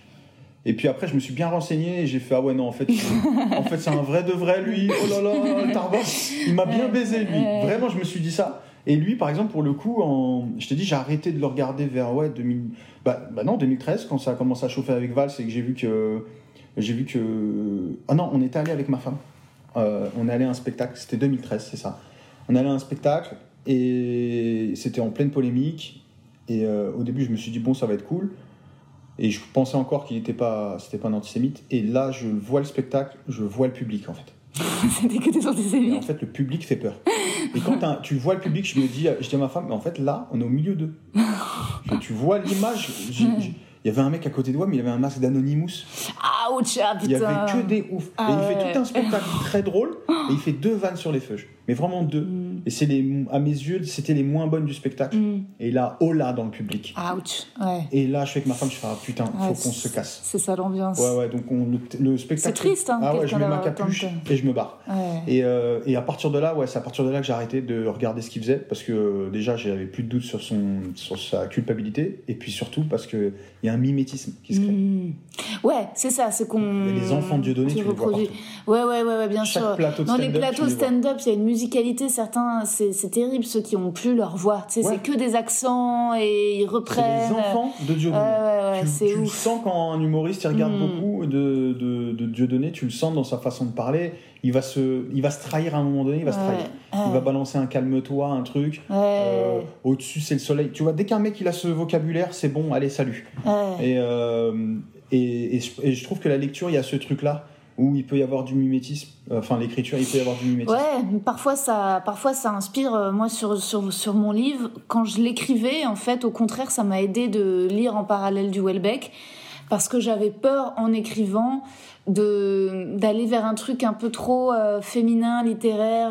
Quand j'étais au lycée, moi, j'avais des bonnes notes en français. J'avais écrit un recueil de poésie un peu gothique, un peu morbide, et j'avais peur que ça soit euh, mièvre. Oui, Tu en, vois en gros, c'était pour te rassurer. Non, c'était pour bah, un peu m'influencer en bien parce que Ah, parce que Welbeck c'est le mec à qui en fait on a dit qu'il avait pas de style alors qu'il a un style mais Il fait il a- mais il fait des phrases assez courtes en fait à part de temps en temps il a des envolées mais sinon c'est des phrases très courtes et résultat moi c'est ce que je voulais et puis je savais qu'étant une femme étant en fait euh, parlant j'avais pas je me sentais pas j'avais pas peur de lire un homme parce que je me disais on est tellement différents dans ce qu'on raconte que si c'est juste un peu le style qui m'influence c'est pas euh, grave c'est pas le Je vois truc et, et ça m'a un peu moi ça m'a entraîné en fait de D'accord. lire et puis c'est bien parce que j'avais une espèce de no limite en le lisant j'étais genre tu vois en lisant des trucs sur les putes en Thaïlande j'étais en mode ok tout va bien tu vois ça me aussi ça me mettait à un niveau de euh, d'exigence d'aller loin tu vois Ok. de pas rester euh, sage. Bah, moi, j'ai eu ça, en gros, au tout début, il y a quelqu'un qui m'avait dit euh, on dirait un peu Bec BD sur Mm. Euh, trois. Non, L'amour dure trois ans. Hmm. ou euh, je sais plus quel, quel bouquin. On me dit que ça ressemble à ça, et moi je je l'avais pas lu, tu vois. Moi de BD, j'avais lu un roman français qui, est- qui était, que j'ai trouvé vraiment bon, mais qui avait pas cette touche euh, très sexuelle dans son écriture. Et, euh, et donc j'ai commencé un peu à lire, j'ai fait ah ouais, il y a un côté épisode, il y a un côté phrase, phrase assez courte. Mais je pense que moi, si, moi ce qui m'a influencé, c'est le stand-up. ouais non mais Moi, tout- c'est le stand-up qui a, qui a fait que. moi, il y a beaucoup de phrases courtes, tu le vois très bien. Euh, Et c'est et c'est le fait de. Enfin, c'est quand même fleuri de vannes, c'est truffé. Euh, la drague, c'est un peu comme la politique. Tu peux pas dévoiler ton vrai programme, sinon on vote pas pour Watt. C'est que des, mais des punchs, mais genre, euh, des one-line, quoi. Les trucs ouais. euh, purs, euh, genre vraiment. euh, Tu sais, Bah. je me demande s'il n'y a pas des élèves dans les écoles de stand-up qui vont, genre, lire. tu sais, des scènes d'audition, quoi. Mais tu sais, c'est marrant parce qu'au début, moi, le stand-up, je voulais faire du one-line. Mhm. Au tout début, quand je suis monté sur scène. Parce que, euh, parce que moi, j'ai arrêté de regarder les. En fait, quand j'ai arrêté de regarder Dieudonné, je me suis dit, arrête de regarder les Français. Parce que ça va te. Tu vas peut-être t'inspirer. Parce que je me suis dit, si je me suis inspiré de. Enfin, je- que je voyais tellement de gens qui ressemblaient à Dieudonné que je me suis dit, bah, à un moment donné, ça va m'arriver, tu vois. Mhm. Donc euh, j'ai arrêté Dieudonné et l'humour euh, français en général parce que je me suis dit ça se trouve euh, et parce que dans un coin de ma tête je savais que j'allais monter sur scène tu vois et, et du coup j'ai arrêté de, de regarder tout et je me suis mis que sur les ricains Et c'est qui les ricains que t'as kiffé? Bill Burr Bill Burr. Euh, Bill Burr euh, Neil Brennan Mmh, il est fort. de, de, de Dave Chappelle Ouais. Dave Chappelle mais euh, pas j'ai pas je suis pas aussi fan que, que tout le monde tu vois tout le monde est un Mhm. peu Oui. tout le monde est chaud dessus mais moi je trouve Parce que- qu'il est très charismatique, mais les blagues, elles Ouais. sont pas en sous. Parfois. des, fois ça me fait voilà ça me- alors que Bill Burr Ouais. Moi, il, moi. Bill Burr, il me touche à chaque fois. Parce que il, il a le personnage du fils de pute et moi, ça me bute de rire. Ouais. Tu sais, le personnage du redneck, un peu connard, euh, réac, euh, de droite, ça me, ça c'est mon, c'est mon, c'est ma cam. Moi, j'adore. Neil Brennan. Neil Brennan, Oh incroyable. j'adore. Parce qu'il a tout pour justement. euh, c'est l'anti-Dave Chappelle dans le sens où Dave Chappelle, il est beau, euh, il fume, il arrive sur scène avec un costume. En fait, il pourrait ne rien dire. Déjà, tu l'admires, déjà, t'es fan. Brennan, Et là, il est avec ses lunettes, sa tronche, mais pas beau. Donc, tu lui donnes pas trois copecs, quoi. Et en fait, il commence à balancer des vannes, et les vannes, elles sont. Ah ouais, en termes de niveau, moi, Neil Brennan, c'est vraiment, j'ai été choqué. hein. Ouais. J'ai été choqué. Mais ouais, c'est vraiment euh, Neil Brennan et, et Bill Burr, je suis. J'ai commencé à regarder eux, j'ai regardé aussi euh, Zach Galifianakis. Mhm. qui a son style euh, assez absurde. Très et dans la et gêne. ouais, et dans le one-line. Ouais. où Vraiment, j'ai kiffé ça et je me suis rendu compte assez tôt que déjà qu'en France, c'était pas faisable. Ouais. Euh, donc, donc ça m'a un peu déçu au début. Je me suis dit, putain, j'aurais bien voulu faire un truc comme ça. Puis après, au fur et à mesure, tu te laisses happer par la vague, quoi. Tu Ouais. commences à faire ce que tout le monde fait. Tu fais du stand-up du stand-up du Paname, stand-up du Fridge, Mm. stand-up du tout ça, tu vois. Parce que ton humour s'adapte au public. Ouais, et là justement, que tu as écrit le livre, que tu, maintenant tu es romancier, que tu es écrivain, est-ce que tu as aussi envie d'être humoriste? Tu veux retourner sur les plateaux, refaire pas. un spectacle? Ouais. Je sais pas parce que euh, j'ai pris beaucoup de plaisir sur un 1 heure où je me suis rendu compte que j'étais à l'aise et que je pouvais aller aussi loin que sur Instagram. Sur Instagram, des fois, je vais vraiment très loin. Ouais. Et ben, je me suis rendu et des fois, au tout début, j'ai essayé d'aller aussi loin sur euh, sur les plateaux et je voyais Tu que pourras jamais aller aussi loin. non, parce que le public s'il vient pas pour toi, Ouais. il va il va pas, Il sera trop sait pas s'il a le droit ou pas de rigoler. Ouais, bien Et sûr. du coup, et parfois euh, il a pas la ref. Bah ouais, tout simplement. Mm. Alors que sur mon spectacle, je me suis vraiment éclaté parce que les gens Mm. ils venaient pour moi, donc automatiquement tu as 50% de, Bien du sûr. travail qui est fait. Grave. Et, et là, euh, je sais plus, mais vraiment chaque spectacle, j'en ai fait, je suis deux ou trois, j'avais une, ouais 5, 6, 7 applauses ouais, sur des trucs que j'aurais jamais eu en plateau. Mais bien sûr. Parce qu'en plateau, il y a un côté humour euh, Kleenex. Ouais. Où allez, chacun son tour. T'as 7 minutes. Oui. Allez, à toi, à toi, à toi, toi. C'est beaucoup plus lisse. Ouais, et Beaucoup plus lisse. et il y a un truc fake. Ouais. En fait, il y a un truc fake, tu sais. L'autre, il arrive avec son micro, il essaie de faire genre le mec à l'aise, Mmh. la main sur le, la main sur le, le Le pied, pied. du micro. Alors, salut, hein, du monde. Tu sais, il y a un truc. Ouais. Il y a un truc qui me dérangeait. Ouais. Le Covid arrive au bon moment. J'ai essayé de reprendre après le Covid, enfin l'été dernier, Mhm. et il y avait un truc de cassé. Mm. Et il y a un truc qui m'a dit, parce que moi je- j'estime qu'on est dans un pays euh, de théâtre. Mm. Euh, pour moi, le stand-up, c'est une. euh, Après, c'est vraiment euh, ce que je pense, hein, Mm. mais pour moi, le stand-up, c'est une hype. Euh, Tu crois que ça va passer? Je pense dans 5 ans, euh, c'est fini. C'est après, euh, voilà, hein, on, euh, Mouradamus. Hein. C'est tellement radical. Ah ouais, moi je suis super radi- radical sur ces trucs-là. Je pense vraiment dans 5 ans, il n'y a plus de hype autour du stand-up et, et que là, on est en train de vivre les meilleures années du stand-up français et qu'on va revenir aux valeurs, aux valeurs des Français. Parce que quand tu regardes les entrées, euh, les pièces de théâtre, c'est un carton. Ouais, ouais. C'est un carton. Et du coup, là, je suis en train de. C'est pour ça que pour le livre, je suis en train de. J'ai commencé, bah, je te le dis, à l'adapter en pièce de théâtre. Mm. Et je suis en train d'écrire aussi un spectacle. Ça marchera toujours le théâtre. Ouais. Mais moi je pense que moi je suis pas d'accord avec toi. Je pense que le stand-up Ouais, ouais, euh, a de- encore comprends. de beaux jours. Peut-être pas, mais, je- mais, je- mais en effet, par contre, c'est sûr que c'est une culture américaine de parler de soi à la première personne Bah Moi, je et que les faut- gens sont pas du tout encore habitués. euh, Je suis persuadé qu'il faut accessoriser un peu plus. Euh, euh, je- et là, je suis en train d'écrire un, un spectacle que je vais jouer pendant 15 jours pour Halloween. Un spectacle d'humour, mais qui fait peur. Ok, trop Euh, bien. Et avec, euh, avec, avec une mise en scène, avec, euh, il va se passer. Je parle au public, mais ça va être théâtral. Donc, euh, c'est pour ça que je te dis, je suis persuadé que le mec qui vient avec son micro, son pied de micro, qui raconte des histoires pendant une heure, je pense, j'ai l'impression qu'il va y avoir une limite à un moment donné et que le public va en demander plus. Hmm, Euh, et j'ai beaucoup de retours là-dessus. hmm. Par exemple, moi, avec le bouquin, j'ai eu beaucoup de journalistes qui m'ont dit ah, quand on a vu que vous étiez euh, stand-upper, euh, on, est- on, a- on l'a lu un peu à reculons au début. Ouais, mais attends, aussi, c'est pas. C'est. Bah, on, paye, on paye le prix de, euh, de- du, du trop-plein de vidéos YouTube. Il y a eu Mm. trop d'humoristes pas drôles Hmm, qui ont fait des captas. Et il est là le vrai problème.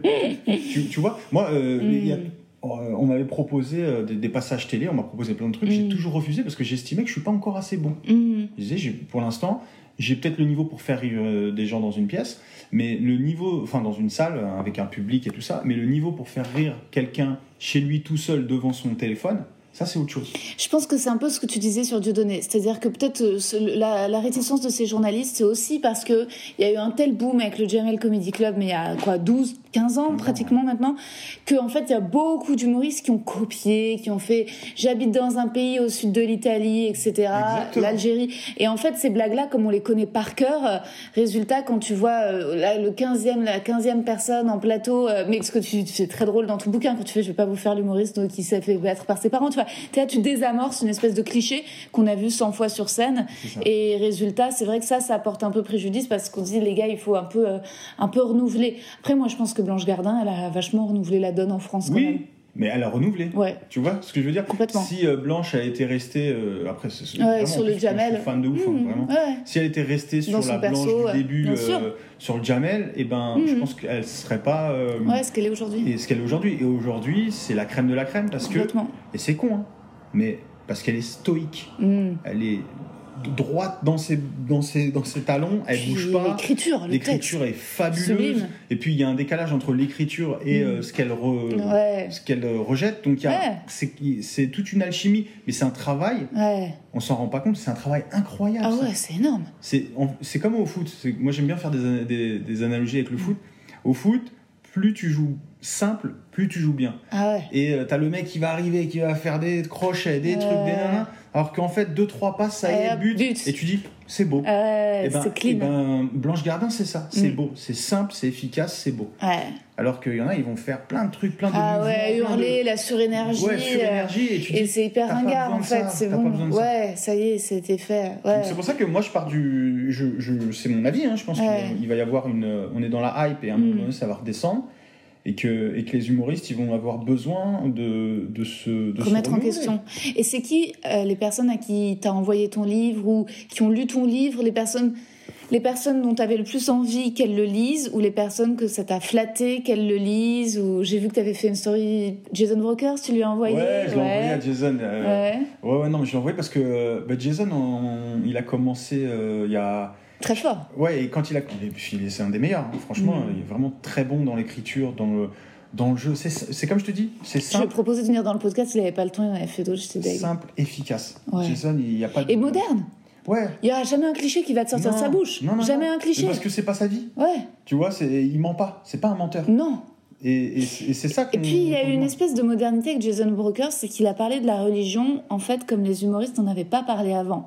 C'est-à-dire qu'avant il y avait peut-être certains qui parlaient d'une espèce de culture ou d'héritage rebeu, mais pas du fait d'être musulman. Enfin je sais Ouais, pas comment ouais, dire. Il y a eu un nouveau truc avec Jason Brokers en fait. Bah, il a Très mis- à part. je trouve qu'il a, euh, il a bien mis en. Moi, je, je- souvent on parle de ça avec lui. En plus, c'est l'humour islamique. C'est- on se fait des vannes des fois, mais c'est archi drôle. Quand en tant que musulman, tu te dis putain, elle est- la vanne, elle, est, elle est super drôle, mais tu peux pas la faire euh, en- au Paname ou en public ou euh, en sur, sur plateau parce que ça, ça touchera pas tout le monde. Du coup, forcément, c'est des trucs que tu peux pas jouer. Mais on a, euh, on a ce truc d'avoir beaucoup de recul sur la religion. Euh, c'est pas du blasphème. Non. Tu vois, c'est on se fait des vannes sur tel ou tel truc, mais c'est Mm. pas du blasphème. Et, et lui, euh, lui, il est excellent là-dedans. Excellent. Ah ouais, ouais, non, il est bon. Et puis humainement, c'est, c'est, Il est tout gentil. euh, il fait partie de ces gars du milieu Ouais. qui, euh, moi, je le connaissais avant qu'il fasse du stand-up, et, et, euh, on est encore potes, on habite à côté et vraiment c'est un bon gars quoi. Toujours un sourire, toujours. Ah ouais, ouais, non, c'est c'est une crème. vraiment. Donc il y avait Jason et il y avait qui d'autre parmi les gens à qui tu avais très envie d'avoir un retour positif Euh, Malik, Bentala. Ok. Ouais, ouais, ouais. Et euh, là, je lui ai envoyé, en plus, il est, en tournage. Ok. Et je lui ai envoyé, je me suis dit, puisqu'il réalise et il joue le premier rôle, euh, donc euh, il y a beaucoup de boulot. Et il a quand même pris le temps de le, de le lire et, et il, est, il est mort de rire, quoi. Génial. Ouais, ouais, non, il est franchement, franchement, ça me fait plaisir de. Tu vois, des mecs comme As euh, qui, qui, qui kiffent, ça me fait plaisir. Thomas Wiesel aussi, j'aime beaucoup Thomas Ouais, Wiesel. très fort.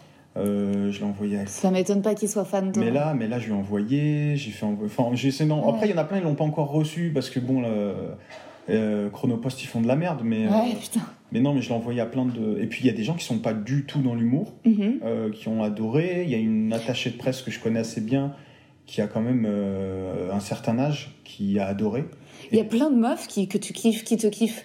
Quand je vois les stories Ouais. que tu repartages, je vois souvent des prénoms de Et filles. moi, j'ai beaucoup de meufs qui me suivent. Ouais. J'ai beaucoup de meufs parce que j'ai un style de, de post qui est. euh, qui intéresse les meufs, Mhm. bizarrement. Et je me suis rendu compte que mes posts où il y avait. Parce que moi, je mets beaucoup d'écriture, tu vois. Oui, c'est ça. Je suis très rarement. Ouais, salut tout le monde Euh, Non, non, je fais très rarement ça. Du coup, euh, les- j'ai l'impression que les, Les filles, elles les lisent. filles, elles lisent plus que les mecs. quoi. Ouais. C'est simple. Et, et c'est pour ça que. C'est que les mecs sont feignants, ils ont besoin qu'un mec en facecam leur parle et machin, alors que les filles préfèrent lire, c'est je sûr. veux pas donner de nom, mais euh, il y a quand même quelqu'un qui est, qui, qui est super connu, qui, à la place de lire mon livre, m'a demandé est-ce que tu peux l'avoir, est-ce que tu peux me l'envoyer en, en livre audio? Oh, je t'en supplie, est-ce que tu peux me dire son nom quand on aura terminé? Ouais, Ah ouais, ouais, c'est ouais, c'est une C'est violent, c'est violent parce que tu oh, dis non, pas demeurer. toi, pas toi. Waouh, c'est chaud. Ah ouais, non, c'est dur, c'est dur. Quand tu vois ça, tu dis ouais, c'est dur. Ah ouais. Mais c'est, mais ça, on en revient toujours au même truc. Les mecs, il y a eu un, il y a un laisser aller chez les mecs. Ouais. Il y a un laisser aller via. euh, pourtant, je, suis- moi, je suis pas dans le délire, tu sais, patriarcat, tout ça. Je m'en bats les couilles parce que je suis du bon côté. ouais, c'est ça, c'est facile pour toi, c'est naturel. mais je ne vis pas le truc. Ouais. Mais je vois nos lacunes Mm. et je vois que nos lacunes, elles sont liées au, à notre euh, mainmise sur la société. Hmm. Tu vois, comme on dit, euh, le, con- le, le confort tue, l'inconfort crée. Et C'est clairement ça. Hmm. Les meufs, vous avez tellement euh, de, de difficultés au quotidien Mm. que tout ce que vous faites, vous le faites dans la difficulté. Mm. Enfin, les choses diffi- difficiles à faire, comme la lecture, parce qu'il y a plein de gens pour qui c'est difficile de lire un bouquin, euh, sans, sans vouloir euh, me foutre de leur gueule, hein, c'est juste qu'il y en a, ça, ça les saoule, ça les, ils ont pas le temps, voilà. On est dans une société où t'as Netflix, donc tu t'en bats les couilles. Les meufs, vous prenez le temps, toutes les, toutes les tâches un peu difficiles, vous prenez le temps de le, de le faire. Un mec, il va vite abandonner parce qu'il est habitué à abandonner. Hmm, hmm, Il est habitué, et même euh, dans toutes les familles. euh, euh, Il y a plus d'orgueil, les mecs supportent moins bien la frustration. C'est-à-dire que si un livre, tu rentres pas tout de suite dedans ou si ça demande un peu plus d'effort, lâche l'affaire. et le mec lâche l'affaire, la meuf C'est va c'est pour continuer. ça que je te dis que Ouais. c'est un, le confort tue, l'inconfort crée. Ouais, Et les nanas, le fait d'avoir toujours eu euh, ces difficultés au quotidien depuis des, des millénaires, eh ben ça a forgé, euh, ça a forgé quelque chose quoi chez Mm. vous. De, depuis, moi je le vois avec mes enfants. Mm. Moi, ma fille, elle est curieuse à mort. Quand elle, tu le dis dans tes stories, Ah genre tu dis désolé Haroun, je préfère la fille. Ah ouais, non, mais je- drôle. franchement, je l'aime bien, mon fils. Même pas, je l'aime, je l'aime bien. non, je le kiffe, mais elle, elle me fait gaulerie parce qu'elle est plus petite, elle veut tout faire toute seule. C'est pas faire ses lacets, elle s'en fout, et ça, elle s'énerve si tu viens l'aider. Elle veut tout faire toute seule, c'est... Et l'autre, euh, non, c'est différent. Et, Assister. ouais. et ouais, et c'est comme, et comme je le vois même avec, euh, avec ma... Moi, j'ai une petite sœur. Euh, je vois ma petite sœur a toujours tout fait toute seule. Tu, Mm. rien à- tu vas rien lui expliquer dans la vie, quoi. Tu, elle est là, elle fait, et puis basta. Alors que nous, tu- je perdais un t-shirt quand j'étais gosse. Il est où, maman, mon t-shirt? Tu, Ouais, maman. tu vois Ouais. directement, maman, maman, aide-moi. Alors que grave. les meufs, vous, après, voilà, ça peut être cliché. faut Forcément, quelqu'un qui va me dire Non, mais là, tu as des préjugés, tu genres quelqu'un. Ouais, d'accord, je suis un connard. Euh, c'est juste que je trouve qu'il y a des. euh, je sais pas si c'est. On va pas dire dans l'ADN. J'ai lu un- en plus un bouquin récemment qui parlait de de- d'hérédité, Ouais. mais sur les premières années, en fait. Les Mmh. premières années de ton, ton, ton cerveau, il travaille tellement Ouais. que euh, dans, dans tes 3-4 premières années de, de, de vie, tu vas, euh, tu vas assimiler ce que tu vas devenir et tu vas assimiler, en fait, tu vas, force d'écouter des choses, tu vas reproduire dans ton, dans tout, durant toute ta vie, tu vas reproduire des, des, des schémas que tu as observés quand tu étais un bébé. Donc, euh, et ça, je trouve ça super intéressant parce que ça, ça relève pas de l'ADN, ça relève pas du, du gène et du, euh, de- de- du fait que tu sois automatiquement euh, prédéfini, enfin, t'es tu te définis, enfin, t'es genré, t'es ci, tout ça. T'es pas ça du tout. C'est juste que tu, tu observes quelqu'un qui te ressemble, qui a la même sexualité que toi, et du coup, tu fais à peu près pareil. Que je te donne ma rêve du bouquin. Ah ouais, putain, facile, donne la rêve. Attends, maintenant, c'est la fin, c'est le petit questionnaire de Proust. Allez, go. Désolée, je t'ai retenu un peu plus longtemps que. Non, y a pas de souci, mais j'ai encore Nickel. des. J'ai un podcast. euh, non. T'enchaînes, t'a- t'arrêtes pas là, forcément. Euh, ouais, ouais, mais bon, pas de ouf, ouf. Très compliqué, vu qu'il n'y a pas de télé, tout ça. Bah ouais, Il me mais- faut, là, il me faut un, un beau, un beau truc. Là, je vais avoir Marie-Claire. génial, ah Il ouais. me faut un, il me faut Télérama, truc. J'ai vu, t'avais Bah Télérama. ouais, ouais, Il faut Rosanna, je vais lui. euh, elle va, il faut qu'elle lise ton bouquin. Je sais pas s'ils l'ont envoyé. Rosanna Di Vincenzo, envoie-lui. On a parlé d'elle. Bah, de toute façon, moi je sors l'épisode lundi, là, donc euh, elle va le voir, elle écoute le podcast. euh, T'inquiète que moi je vais te faire maxi euh, story à mort et tout, j'espère qu'elle va le lire derrière. Je- Ou bien, tu sais quoi, je vais, je voir avec mon attaché de presse qu'elle Ouais, m'envoie. ah ouais, direct qu'elle lui envoie, Parce bah que Je ouais. me souviens pas avoir signé pour Télérama. Parce que tu sais, j'ai fait Ouais. le service de presse, 70 bouquins à signer et tout. On va Ah faire ouais. ça. Tu me le signes, moi, le mien après. de hein. ouf, de ouf. Bon alors, euh, Mourad, la qualité que tu préfères chez un homme Euh, le dépassement de fonction. j'aime quand. euh, on va dire la fraternité. Mais euh, j'aime. je suis amoureux de la bromance. Il n'y a pas plus puissant comme sentiment. Et je trouve que c'est plus puissant que l'amour. Homme-femme, ou même femme-femme, ou peu importe, tu vois. Parce que la bromance, il n'y a pas de contrepartie. Il n'y a pas de. C'est con, mais il y a un échange quand tu es en couple. Il y a un truc de ouais, on est ensemble et euh, il y a une contrepartie sexuelle. Mais de ouf, mais attends, ça c'est un truc que tu dis à un moment dans le livre, tu dis euh, si jamais les femmes décident de monétiser le sexe, on est niqué. On est niqué. Et j'ai réfléchi, t'as genre, mais ouais, mais après tout, pourquoi on devrait pas toutes le monétiser de base C'est ce que je me suis dit En une fait, fois. ça devrait pas être des prostituées, ça devrait être toutes les. Parce qu'en vrai, moi je trouve ça toujours inégal. En Toutes fait, les meufs devraient Euh, dire, dire faire payer. faut Ch- faire payer. Chaque Bon, rapport, bah, il est payant, en Voilà, fait. c'est tout. Mais c'est comme un- quand tu vas au resto, en fait, euh, et même pas au resto, c'est encore autre chose. Autant, en fait, moi, je pense que les femmes devraient pas se faire inviter au resto. Mhm. On devrait faire moite-moite au resto. Par contre, après faire l'amour, tu me files un billet. Ouais, c'est tout. Et ça se fait pas. Et du coup. on- Sauf si, sauf si j'ai joui, et là, éventuellement. Voilà, euh, après ça dépend. Ah, voilà. Tu dépends tu, ça dépend du pourboire, tu vois, ça dépend de la dé- note. En fait, si le mec réussit euh, à, à faire jouir sa meuf, euh, il est exempté. Mais en fait, faut être hyper honnête. Et si jamais, et ce qui est la plupart des cas, la meuf n'a pas d'orgasme, il n'y a pas de mais non, c'était très bien, ça m'a fait plaisir. Il y a un billet. Il y, a- y un billet. Il y a un billet, et ça endiguerait la prostitution. Il y aurait Bah, plus de grave. prostitution. Ah ouais, ouais, ouais, c'est clair. tout le monde ferait en sorte Ouais. que ça a un prix, il y aurait plus de grave. Et en fait, il y aurait même plus de pension alimentaire après les divorces de parce qu'en fait, tout serait réglé au moment même du mariage. Pas la peine après de d'établir ah bon, mais combien je dois par mois? Non, mais ça fait déjà 30 ans que je la paye. Je la paye pour Tout est les rapports sexuels. Tout la- la- juste, et en fait, à vrai dire, c'est juste ça. C'est juste le rapport sexuel est payant. Non, mais parce que on part du, moi je pars Ouais. du principe que les mecs ils Ouais. ont toujours envie de baiser. Toujours. Alors Les que meufs, nous, la flemme. Flemme, nanana. Résultat, euh, il y a juste des moments. résultat, du coup, ouais. vu que nous on a besoin de vous, Eh ben, bah, on va fait payer tout le temps. Mais carrément. Et euh, on devrait pas le faire genre pour vous faire plaisir. On devrait le faire parce que on a euh, Échange de bons procédés. échange de bons procédés. Juste file-moi du blé. C'est plus simple en fait. Ne m'offre pas des cadeaux, des bijoux, des chaussures. Juste euh, Tu me payes. 100 balles. Et après, peut-être un tarif en fonction des, du- des qualités de la meuf. C'est-à-dire Ouais, ouais. que un bon coup, elle peut, elle peut quand même, Ouais, ça peut charger jusqu'à chaque- 1000, voilà, 1000 balles c'est le rapport. Et une meuf toute 20 pétée, balles. 20 ça balles, dépend. 20 balles, elle se spa, mais Ah. c'est 20 balles. Tu vois, c'est un, un concept. Mais grave, ça changerait tout. je quand je l'ai mis dans le bouquin, je me suis dit, putain, Mais ça, oui, euh, développer. ça c'est un sketch à développer. Et ensuite, en plus, ce qui, ce qui serait que les femmes euh, seraient plus riches que les hommes. Ouais.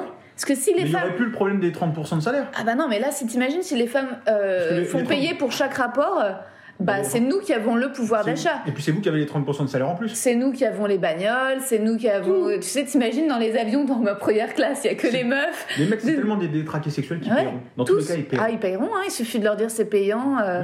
Et en plus, il y aura plus d'amertume, de filles qui pleurent, de ah, il est pas resté dormir, il s'est cassé le matin. Tant qu'il a payé, il a payé. En fait, une fois qu'il a payé, tu fais faire tout ce que tu veux, tu restes dormir, tu t'en vas, je m'en fous, t'as payé. Tu vois? Non, je trouve que c'est un super concept. Mais, et, et en fait, toutes les femmes devraient le faire. Comme ça, il y aurait plus de honte pour celles qui le Et font. s'il y en a une Ouais. qui accepte pas, on la rase. Handmaid's Tale, tu sais. On crée un corps de femmes que. Non, mais c'est clair. Euh, Et les hommes qui sont vraiment exceptionnels, qui ont des talents dingues, eux, ils peuvent être payés aussi. Ouais, bah oui.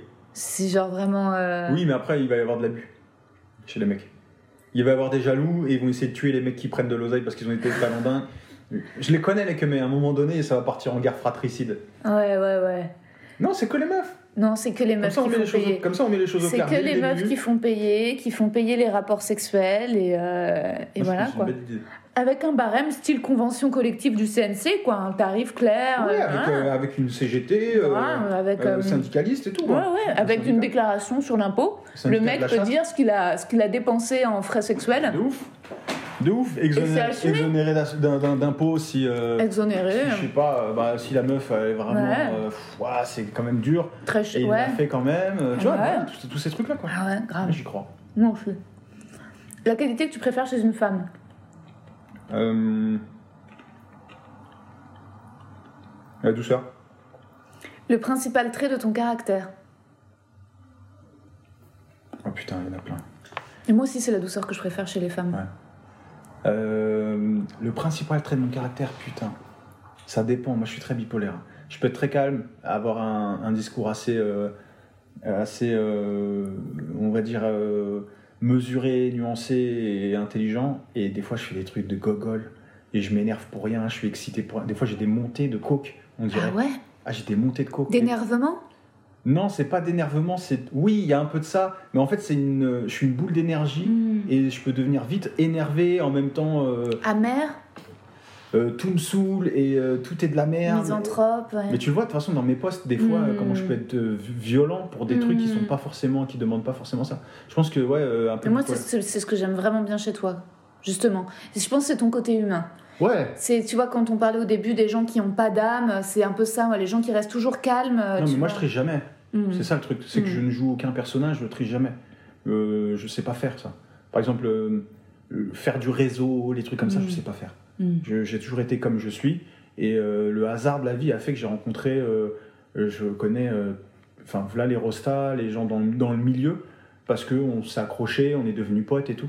Mais vraiment, j'ai pas de, j'ai toujours été honnête avec les gens quoi. Mm. Je sais pas, je sais pas tricher. Vraiment. Après, je veux pas te faire le cliché. Ouais, moi, je suis entière. non, non, mais, mais quand euh, alors, et, et en plus, Est-ce que tu as des phases dépressives? T'en as eu avec le stand-up? Pas dépressive, mais euh, de doute total. Et j'essaie de, de, de, faire croire à, mes proches, à ma femme que tout va bien. Euh, ça, j'en ai. Et en moyenne, ah, on a fait des stats avec ma femme, 5 jours par mois, je suis en dépression. Bah, t'as tes règles. Je crois que c'est ça. C'est- C'est juste vraiment tu les as pas physiquement, mais 5 c'est jours du- par mois, ça s'appelle des vraiment- règles, ouais, Je Mourad. me fais du mauvais sang. Voilà. On- on peut le dire. Littéralement. 5, cinq jours par mois, je suis vraiment. euh, Je suis batte de ouf. Il y a un truc qui va pas et je me dis, euh, putain, tout ça c'est de la merde. Euh, De toute façon. Si c'est 5 jours par mois, ça va. Moi, c'est 5 heures par jour. Ah non, par contre, j'arrive à. Sinon, après, sortie de ces Mm. 5 jours-là, parce qu'ils sont de suite. Bon, Ah oui, donc bah oui, comme des règles, quoi. Ah ouais, c'est ça, je te jure, mais c'est en plus. hein. C'est drôle. Et sortie de ces 5 jours-là, euh, ça va, tout va bien. Dis-le dans un sketch de ça, dictat tes règles, ça serait Putain, marrant. faudrait que j'en parle. hein. Ce serait tellement osé, tu vois, J'ai- qu'au lieu qu'un set où les mecs se foutent de la gueule des meufs, c'est en fait, moi je suis une meuf, j'ai mes règles, tu vois, je vais vous Ah, dire. Et que tu fasses tous les parallèles, quoi. C'est serait hyper ça. original. Ah, parce que c'est 5 jours les règles? Ah, c'est 5 jours, ouais. Ma femme, elle me dit que c'était 15 jours. Non, La meuf qui- t'imagines la meuf, elle veut juste pas qu'elle. Grave. Euh, non, mais ouais, c'est à peu près ça, hein. c'est vrai, parce que ça dure une période où, Mais c'est possible de baiser quand t'as tes où je règles. suis hein. pas bien.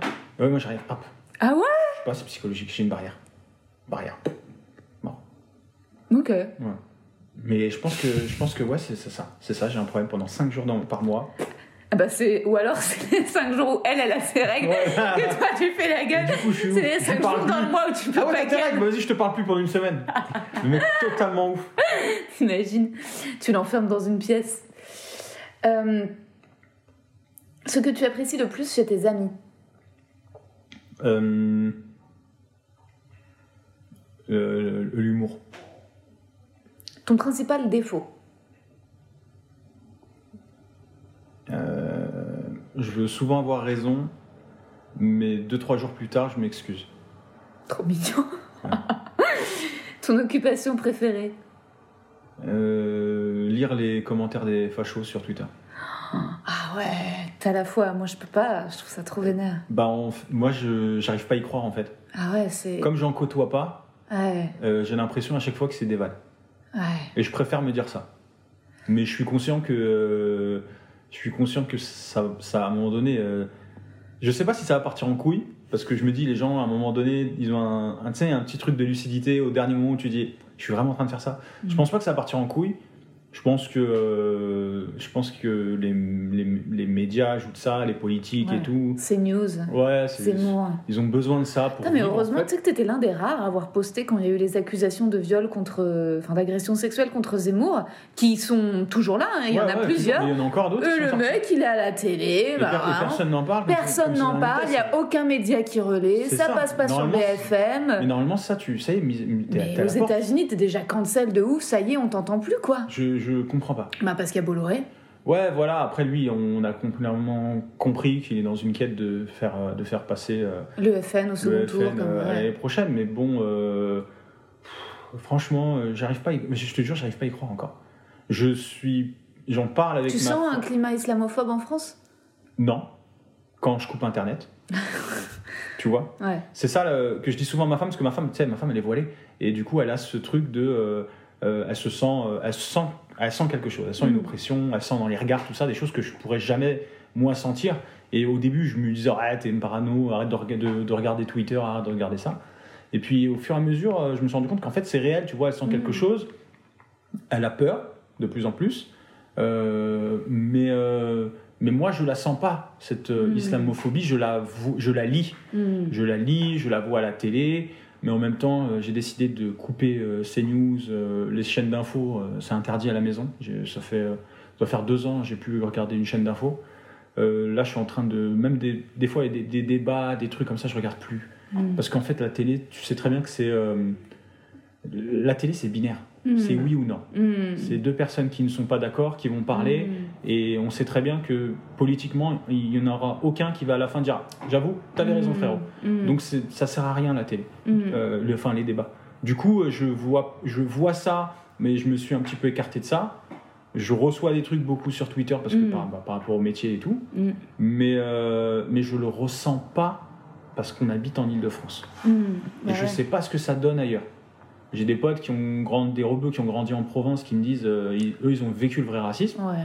Euh, nous, ça va. Mm. Nous, franchement, en, Fran- ah, en Ile-de-France, ça va. Hmm. Euh, je trouve que, je trouve que ça, ça vit, on, on se côtoie assez bien. Après, euh, Bah, nous, dans notre milieu, c'est limite une mode, l'islamo-gauchisme. Moi, tu vois, Ouais. tu vas dans le 20e, les meufs, euh, c'est des petites françaises qui ont un t-shirt avec marqué Habibi. Enfin, tu vois, je veux dire, c'est. c'est un style. C'est un style.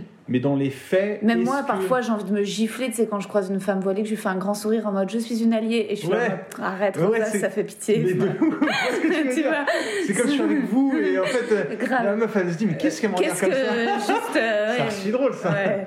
Mais oui, mais tu vois ce que je veux dire. Il y a, il y a, je, je, je sais, je sais pas s'il y a vraiment, il y a de l'islamophobie. Mm. On est tous conscients. Mais, Mais pas dans nos milieux Je trouve qu'en Ile-de-France, on Ouais. est quand même dans un comme comme aux États-unis avec New York et Los Angeles. Ouais, ouais. Tu vois, c'est deux micro-climats, on va dire. Ça n'a rien à voir avec les États-Unis. Ouais, c'est clair. Donc euh, je sais pas réellement. Mm.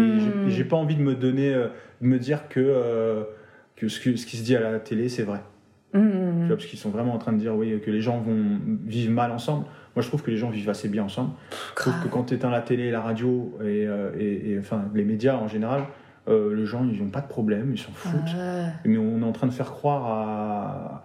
Et de deux côtés. J'en parle dans le bouquin parce qu'on fait croire aux, aux- aux blancs de souche, je sais même Mm. pas si ça se dit, mais bon, bref, les gens vont comprendre, euh, que, euh, que le problème c'est l'islam. Mm. Et en même temps, on fait croire aux musulmans qu'il y a un climat euh, en France islamophobe. Hmm. Donc tu vois, chacun a besoin de l'autre. Chacun nourrit, euh, Chacun ouais, ouais. nourrit les, les inquiétudes et les peurs de euh, l'autre. ouais. Et, euh, et c'est ce que je, j'en traite, je traite un peu de ça dans, dans le bouquin parce que je trouve que je trouve que c'est intéressant de remettre tout à plat et de se dire oula, on va se Mm. calmer un peu. Hmm. Les gens sont par définition sont gentils. Hmm. Enfin, à part euh, dans les années je sais pas quoi avec Hitler et toutes ces conneries, mais maintenant on est dans une Et société. encore, c'est pas qu'ils étaient méchants, c'est qu'ils étaient lâches. Ouais. C'est ils- qu'ils avaient peur et Ah qu'ils ouais. pouvaient pas s'empêcher de dénoncer. Ah oui, c'était dans un Ouais. endoctrinement, il y avait tout Mais un ça, truc. les gens le sont toujours. C'est pas qu'ils sont méchants, c'est juste que les gens ont peur. Et quoi. peur. Mais en fait, Ouais. la peur, jamais tu verras quelqu'un faire euh, prendre une bonne décision quand il a peur. Ouais. Jamais.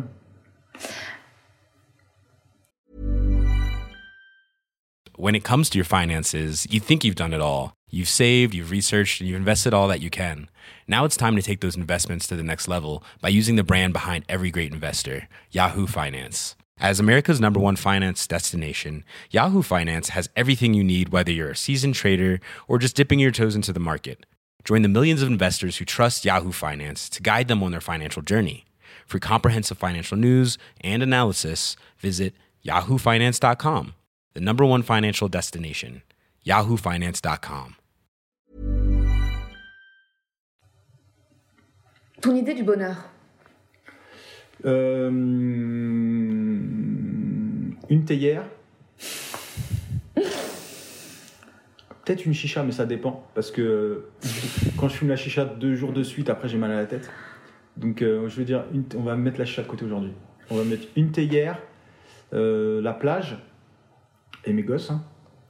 Ah ouais, mes gosses. Bon, je, quand dis, je dis, je dis pas ma femme parce que elle est, elle est, c'est elle qui, c'est elle qui, qui est là. euh, Enfin, elle sera tout le temps là, à moins qu'elle veuille me quitter. Mais je pense pas que, je pense pas que moi, je, que ça se finira. Elle sera toujours à mes côtés. Mais euh, ouais, c'est ça. Puis c'est trop beau en plus que qu'elle t'ait. Enfin, c'est une trop belle histoire d'amour que genre elle t'ait fait confiance sur le fait de te lancer dans un truc hyper risqué, et puis que là d'un coup ça paye. Au moment où on a des gosses, quoi, on commence à avoir, on a eu petit. T'imagines l'acte de confiance, c'est ça Ah l'amour ouais, en fait, l'acte de foi qu'elle a eu. Elle, elle bosse dans. Dans la décoration? Ok. Ouais, décoratrice. donc artistique aussi en Ouais, fait. ouais, ah ouais, vos enfants euh, méga bobos quoi. Ah bah ouais, Ah euh, ouais. Pour l'instant, ça mange encore du Lidl, mais bientôt ça va, bientôt ça va commencer Ah, à bouffer du qu'on bio, va- c'est bon, Ouais, hein. ouais, c'est sûr. Là, avec le, vu les chiffres du bouquin, je Ah pense que bientôt on est sur du bio, bio c'est bon. Ouais. Donc, euh, Moi je veux trop que t'aies le concours, mais c'est quand les concours pour que que tu c'est les. en sept- septembre, octobre. Putain, je veux trop que tu Je suis pas sûr que je, de toute façon avec la rentrée littéraire et tout, je suis pas sûr. Ah Faut bon qu'ils cartonnent cet été. Ouais. Faut espérer qu'ils cartonnent cet été et on va voir ouais, comment ils vont me positionner. Je suis pas sûr que je sois dans les clous. Genre, je sais même pas c'est quoi les clous. Mais si je peux avoir un petit prix, je serais content. Tu Ah vois. ouais. Franchement, un petit prix. Moi euh, t'inquiète, je vais va. l'offrir à tout mon entourage. C'était un amour. Quel serait ton plus grand malheur? Euh... Ah ouais, perdre mes gosses. Perdre un gosse. Je pense que.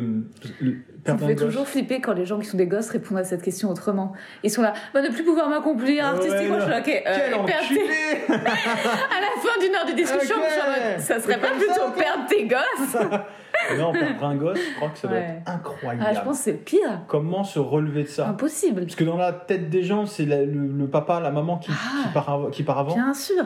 Et, euh, et là, j'ai- ma belle-mère qui, qui, en- qui, ça va pas très bien parce que, bon, Covid, tout ça. Et ce que je disais à ma, à ma femme, c'est euh, pour essayer de la rassurer, parce que c'est dur de rassurer Mhm. quelqu'un euh, quelqu'un qui, qui, est, qui est dans le coma et tout, quoi. Je disais, le seul point positif, c'est quand même que si elle doit partir, elle, part- elle verra jamais un de ses enfants partir avant elle. Et là, ma femme, elle me dit, tu crois vraiment que ça, ça me rassure J'ai dit, ah ouais, merde, c'était nul C'est hyper noir. C'est hyper noir Mais c'est vrai. mais c'est tellement vrai. C'est tellement vrai. Je pense qu'il n'y a pas pire que pour, un, pour Ah un, parent de perdre quelqu'un. Ça doit être un laisse tomber. Ah ouais. Je sais pas ce que je, je fais moi. Je- franchement, Tu je sais pas. fou, je- tu ouais, un tu checkeras, tu, tu changes de vie, je pense. T'essayes Ouais. de, de. Ouais, ça doit être ouf. Mais bon. Feel good. Et euh, où aimerais-tu vivre? Ton, ton, Ta ville idéale, est-ce que c'est Paris ou est-ce que dans un fantasme ça serait ailleurs Bali. Bali Ah ouais, j'ai kiffé. Ah ouais J'ai vraiment Tu kiffé t'es Bali. drogué et tout là Non. Euh, non, même pas. Pourtant, il y a des gens, ils font que ça proposer Ouais. des champignons Ouais, là-bas, c'est ouais. incroyable. Mais euh, non, non, non, j'ai vraiment kiffé Bali. Et puis sinon, plus proche, euh, le Maroc, j'aime beaucoup. J'aime beaucoup le Maroc. En fait, j'aime beaucoup euh, le. J'ai trop hâte d'aller au Maroc. Tout le monde autour de moi est allé et j'y suis toujours pas allée. et Ah ouais, c'est un délire. Ouais. Mais moi, j'allais tout le temps quand j'étais gosse. Et du coup, euh, il y a un côté euh, à l'arrache. Tu vois, Ouais. dès que j'arrive là-bas, je me mets en Oui. immersion, j'éteins mon téléphone, euh, je me mets short, claquette, et, et des fois c'est con, mais je vais me poser euh, sur une terrasse, Ouais. euh, je prends une, je prends une, une théière, euh, une semaine, la totale, et je peux rester là quelques heures. Non, mais j'ai trop envie. En, En plus, fait- moi j'ai de la famille là-bas. J'ai envie de. Ils ont un, ils ont un palais. Où ça? Euh, bah, je sais plus si c'est à Casa ou à Marrakech, mais en fait la meuf de mon père. Généralement, Je pense que c'est Marrakech. Euh, en fait, la meuf de mon père, euh, en gros, sa sœur a épousé un mec là-bas qui pèse et euh, qui est un peu artiste, mais euh, en gros, tous par... enfin, genre, ils ont un palais, quoi. Ah, magnifique. Et euh, avec des tonnes, tu t'y perds, quoi. Ah, c'est magnifique. Et, et Non, et je- puis esthétique, c'est beau. ouais, C'est beau. Moi, je trouve que l'art marocain est vraiment. C'est Ouais, beau, c'est travaillé. c'est Et puis, il y a tu- ce que j'aime dans les pays, dans les pays du tiers-monde, Vraiment, c'est le temps. Le J'ai cru que t'allais dire Dominique Strauss-Kahn. C'est la prostitution des putes. Oh, les il, est au, putes. il est au Oh Maroc, lui. Mais non, mais il est, il est avec Ouais, une Marocaine ouais, ouais, maintenant. il, il est là-bas. Non, mais j'aime bien le temps. Tu peux prendre du temps. tu peux- euh, c'est c'est pas pressé. Alors qu'ici, même si t'as rien à faire pendant une semaine, t'as l'impression que t'as des trucs à faire. Tu te forces à faire des choses. Faut que je fasse ça. Faut que je me, faut que j'aille au resto. Faut que j'aille sur une terrasse. faut que grave. Alors qu'au bled, euh, moi j'aime bien euh, prendre. T'as un peu cette ambiance au Paname quand même, où les gens ils arrivent à 14h. Et c'est ça que j'aime aussi avec le Et un Paname. truc, tu, tu, tu comptes plus les heures, une fois que t'es posé, tu passes euh, Le l'après-midi Paname, à papoter. très oriental, Ouais, ouais, ouais, il y a un truc euh, très tranquillou. ouais. De ouf. Et euh, enfin, ton état d'esprit actuel. Euh, Confiant. Confiant et c'est et ça et du jour au lendemain parce que le 2 juin euh, j'étais encore euh, hystérique. J'étais en mode putain euh, vas-y là faut faire des trucs euh, la promo putain faut que je fasse quoi là faut que j'avance et le 3 les retours que j'ai eu ça m'a j'ai fait ok c'est je me suis dit putain parce qu'il y a eu de l'attente avant la sortie Mais du ouais. Euh, il était fini en décembre. Euh, après, il y a eu des corrections, des trucs, des conneries. Ça allait vite, hein, s'il a été fini en décembre pour le Ouais. sortir en juin, ça allait vite. Mais, mais entre décembre et juin, Ouais, là, je sais. j'ai pas eu grand chose. Bah ouais, entre ouais. les confinements, euh, j'avais un plan sur un film, le film est tombé à l'eau. Euh, j'ai écrit une série avec un pote. La série compliquée de la vente parce que enfin c'est une série sur le stand-up et il y a deux autres séries sur le stand-up, une sur OCS et une sur Netflix qui arrive. Du coup, euh, les gens ils me disent ouais c'est pas le moment. Alors qu'en fait c'est même pas sur le stand-up, c'est juste Non, c'est mais un ils font chier. euh, y a que les Français pour être teubés C'est drôle, c'est drôle. C'est drôle, c'est drôle. Simple. Ça va, aux États-Unis, il y en a 5, enfin, il y en a 10 Qui séries sort, sur stand-up. c'est les c'est gars, et soyez un peu au parfum de ce qui se passe dans, dans le temps, c'est c'est le moment de les faire, quoi. Français, genre 15 ans après, ils font une putman, c'est le truc qu'on analyse. Ah bah c'est génial, ouais. Genre, c'est c'est sorti il y a 15 ans le truc, quoi. Il y a un problème en France. Oh là là. J'ai vraiment du mal, moi, avec, euh, Hmm. avec euh, les, les projets qui sont nés Ouais. et qui, sont, qui vont au bout, quoi. Franchement, je me retrouve plus. Quand je, je regarde les, les, les programmes français, je me retrouve pas, quoi. Non. Et après, ils se plaignent que euh, les gamins, ils regardent tous The Office et d'autres séries. Bah, c'est en fait parce que Parce que là-bas, êtes on pas au niveau, risques. quoi. Ici, Bah ouais. des- La seule série drôle, à mes yeux, a pris des risques, c'était quand même le Jamel Comedy Inside. Hmm, hmm. L'Inside, avec Blanche, Ouais, euh, Yacine. Bellous. Ouais. C'est, pour moi, ça reste quand même le top. Hmm. Et depuis, il n'y a rien eu qui m'a, qui m'a cassé en deux. Moi, je trouve de temps en temps, il y a des beaux films de cinéma, genre d'arrêt d'essai, euh, mais pas très drôles, quoi. Mais euh, tu vois, j'avais beaucoup aimé le film de Julia Ducournau, Grave. Tu l'avais vu ou pas pas vu. Incroyable. C'est un film d'horreur, c'est un film gore euh, sur une nana dans une école vétérinaire euh, et donc qui qui est un peu qui est très bisutée, donc ça montre les bisutes dans, dans ces écoles de veto et puis la meuf elle euh, euh, donc les vétérinaires ils doivent piquer plein de bêtes donc il y a une ambiance un peu glauque et en fait elle commence elle-même à devenir euh, cannibale quoi enfin il y a un truc euh, sans vouloir trop spoiler Ah oui, j'en ai entendu et c'est avec Garance mariée Ah, si, si, si. et c'est génial Mais, mais- mais sur les films comme ça, moi j'ai vu récemment euh, bah, euh, The Phaser avec euh, de Florian Zeller. ah t'as pu le voir? Ouais, je l'ai vu là il y a- il y a 2-3 semaines. Et, Et- j'ai vu la semaine dernière euh, Des Hommes avec Depardieu. ok Et ben là, c'est du bon film. Hmm. Tu vois, Mm. mais, dès- mais moi c'est plus sur les comédies. Ouais, sur les comédies, c'est la ramasse. France, Sur les ramasse. comédies, en fait, ça reste, on reste dans la beaufitude. Ils Ouais. n'arrivent pas à faire de, de, de la tragicomédie, quoi, du dramélie. euh, Les ils seuls veulent- qui ont un peu euh, réussi un peu là récemment, c'est euh, tout simplement Noir. Ouais, très, Tu très fort, j'ai adoré. Qu'est-ce que j'ai euh, rigolé. sinon, il y a- sinon sur l'humour qui va, qui va Et encore, tout simplement noir, c'est du long métrage. C'est-à-dire qu'en Ouais, fait, ouais. sur la série, ils arrivent, c'est- c'est c'est plus dur, ils ont du mal à passer Il y a le. eu Family Business qui est assez drôle avec euh, Mais Jonathan pas vu. Cohen, mais après Ouais. c'est Jonathan Cohen. Oui, voilà, c'est lui à lui tout seul. tu lui mets n'importe quoi, dans tous les cas, il sera. Ouais. Mais sinon, j'arrive pas à, ouais, sur tout ce qui se passe en- actuellement en France, je, je- Mm. je suis un peu largué quoi. Ouais, le process aussi, il est, il est assez déprimant. Mais t'arrêtes pas, en tout cas, euh, c'est trop bien. Bah merci. Est-ce que t'as genre, euh, genre un, pas un mantra, mais genre une expression ou une phrase, euh, genre une expression tout- genre con, mais que t'aimes bien, genre? Oh putain. Non, j'ai. Non. Attends, putain, tu me dis ça comme ça. là. Ouais, ouais. Non, j'ai un pas peu de mantra, on va dire que. Genre ou une phrase que t'aimes bien, un truc que t'as entendu dire, même un truc tout pété, tout, un peu cheesy à la Oprah. euh. Non. Mm. Franchement, je pars juste du principe que tout est faisable. Hmm. sans vouloir faire. euh, le- Kevin Hart. Ouais, ouais. Moi j'aime bien. Je pense, je pense que il faut, si tu veux savoir si t'es bon dans un truc, faut le faire. Après, Mhm. si ça, ça fait pas, ça fait pas, parce que bon, tu peux. euh, Enfin, il y a des difficultés. Tu sais, le truc de ouais, euh, donne-toi à fond, faut pas qu'il y ait. Mets-toi juste un plan A, parce que si t'as un plan B, Mhm. tu vas te focaliser sur un plan B. Non, ferme ta gueule. Des fois, Mhm. tu fais tout pour réussir quelque chose et tu n'y Mhm. arrives pas. Et bah, c'est la vie. Et puis, comme je dis à la fin du film, Alice, c'est la vie. hein. Tu sais, après. euh, Enfin, à la fin du bouquin, quoi. Putain, je me suis balancé. et c'est un film qui rentre en production. Bon, trop bien, merci infiniment Mourad et je vais pouvoir euh, monter tout ça et c'était génial. Merci beaucoup. Et voilà à quoi vous pouvez reconnaître mon côté femelle amoureuse soumise, c'est que j'ai pas coupé un mot de Mourad Winter dans cet épisode. Aussi, nos paroles se chevauchaient pas mal. Nos paroles, je sais que tu es marié Mourad. Mais résultat, j'aurais bien aimé couper le moment où moi je dis euh, Les Marocains, ils préfèrent la fête aux Algériens, non? Mais ensuite, ça aurait cassé la fluidité. Donc j'assume ce côté Sylvie, 42 ans, aime le Club Med et la fritata. Bon, maintenant, vous n'avez qu'une chose à faire, achetez le bouquin de Mourad Winter. Et Mourad, si tu as écouté ce podcast jusqu'ici, euh, on verra. Je vais voir si je parle dans le vide ou s'il m'écoute.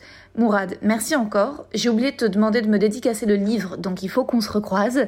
Tu m'as dit en partant que tu étais intéressé pour venir voir mon spectacle, donc je peux te mettre une, deux invitations quand, quand tu veux.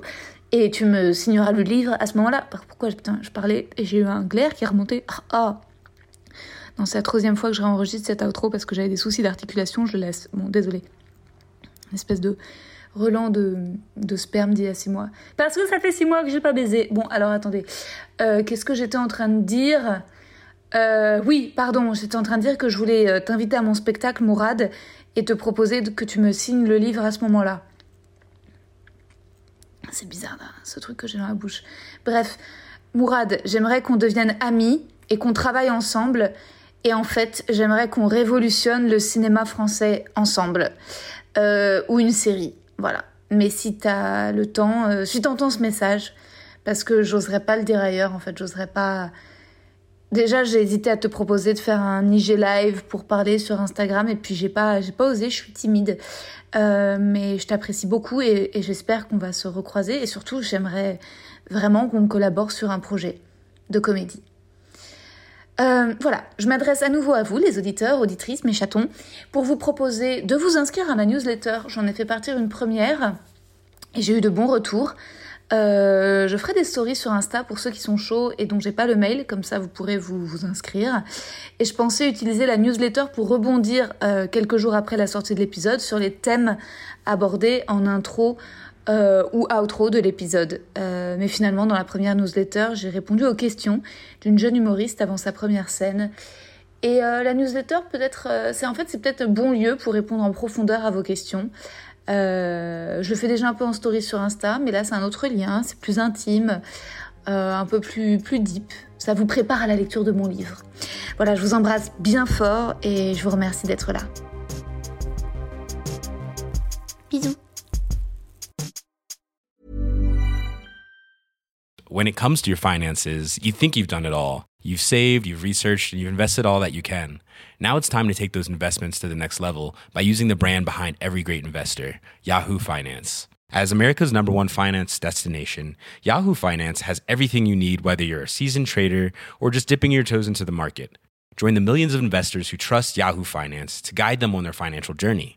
For comprehensive financial news and analysis, visit yahoofinance.com, the number one financial destination, yahoofinance.com. Vous avez aimé cet épisode? N'hésitez pas à le dire en faisant une petite story, en taguant mon compte et celui du podcast, at que je veux ken sur Insta. Vous pouvez également soutenir mon travail en venant voir mon spectacle, en lisant mon livre et en commentant sur YouTube les replays vidéo de mes chroniques sur France Inter. Je suis tous les mardis dans Zoom Zoom Zen. Merci, bisous.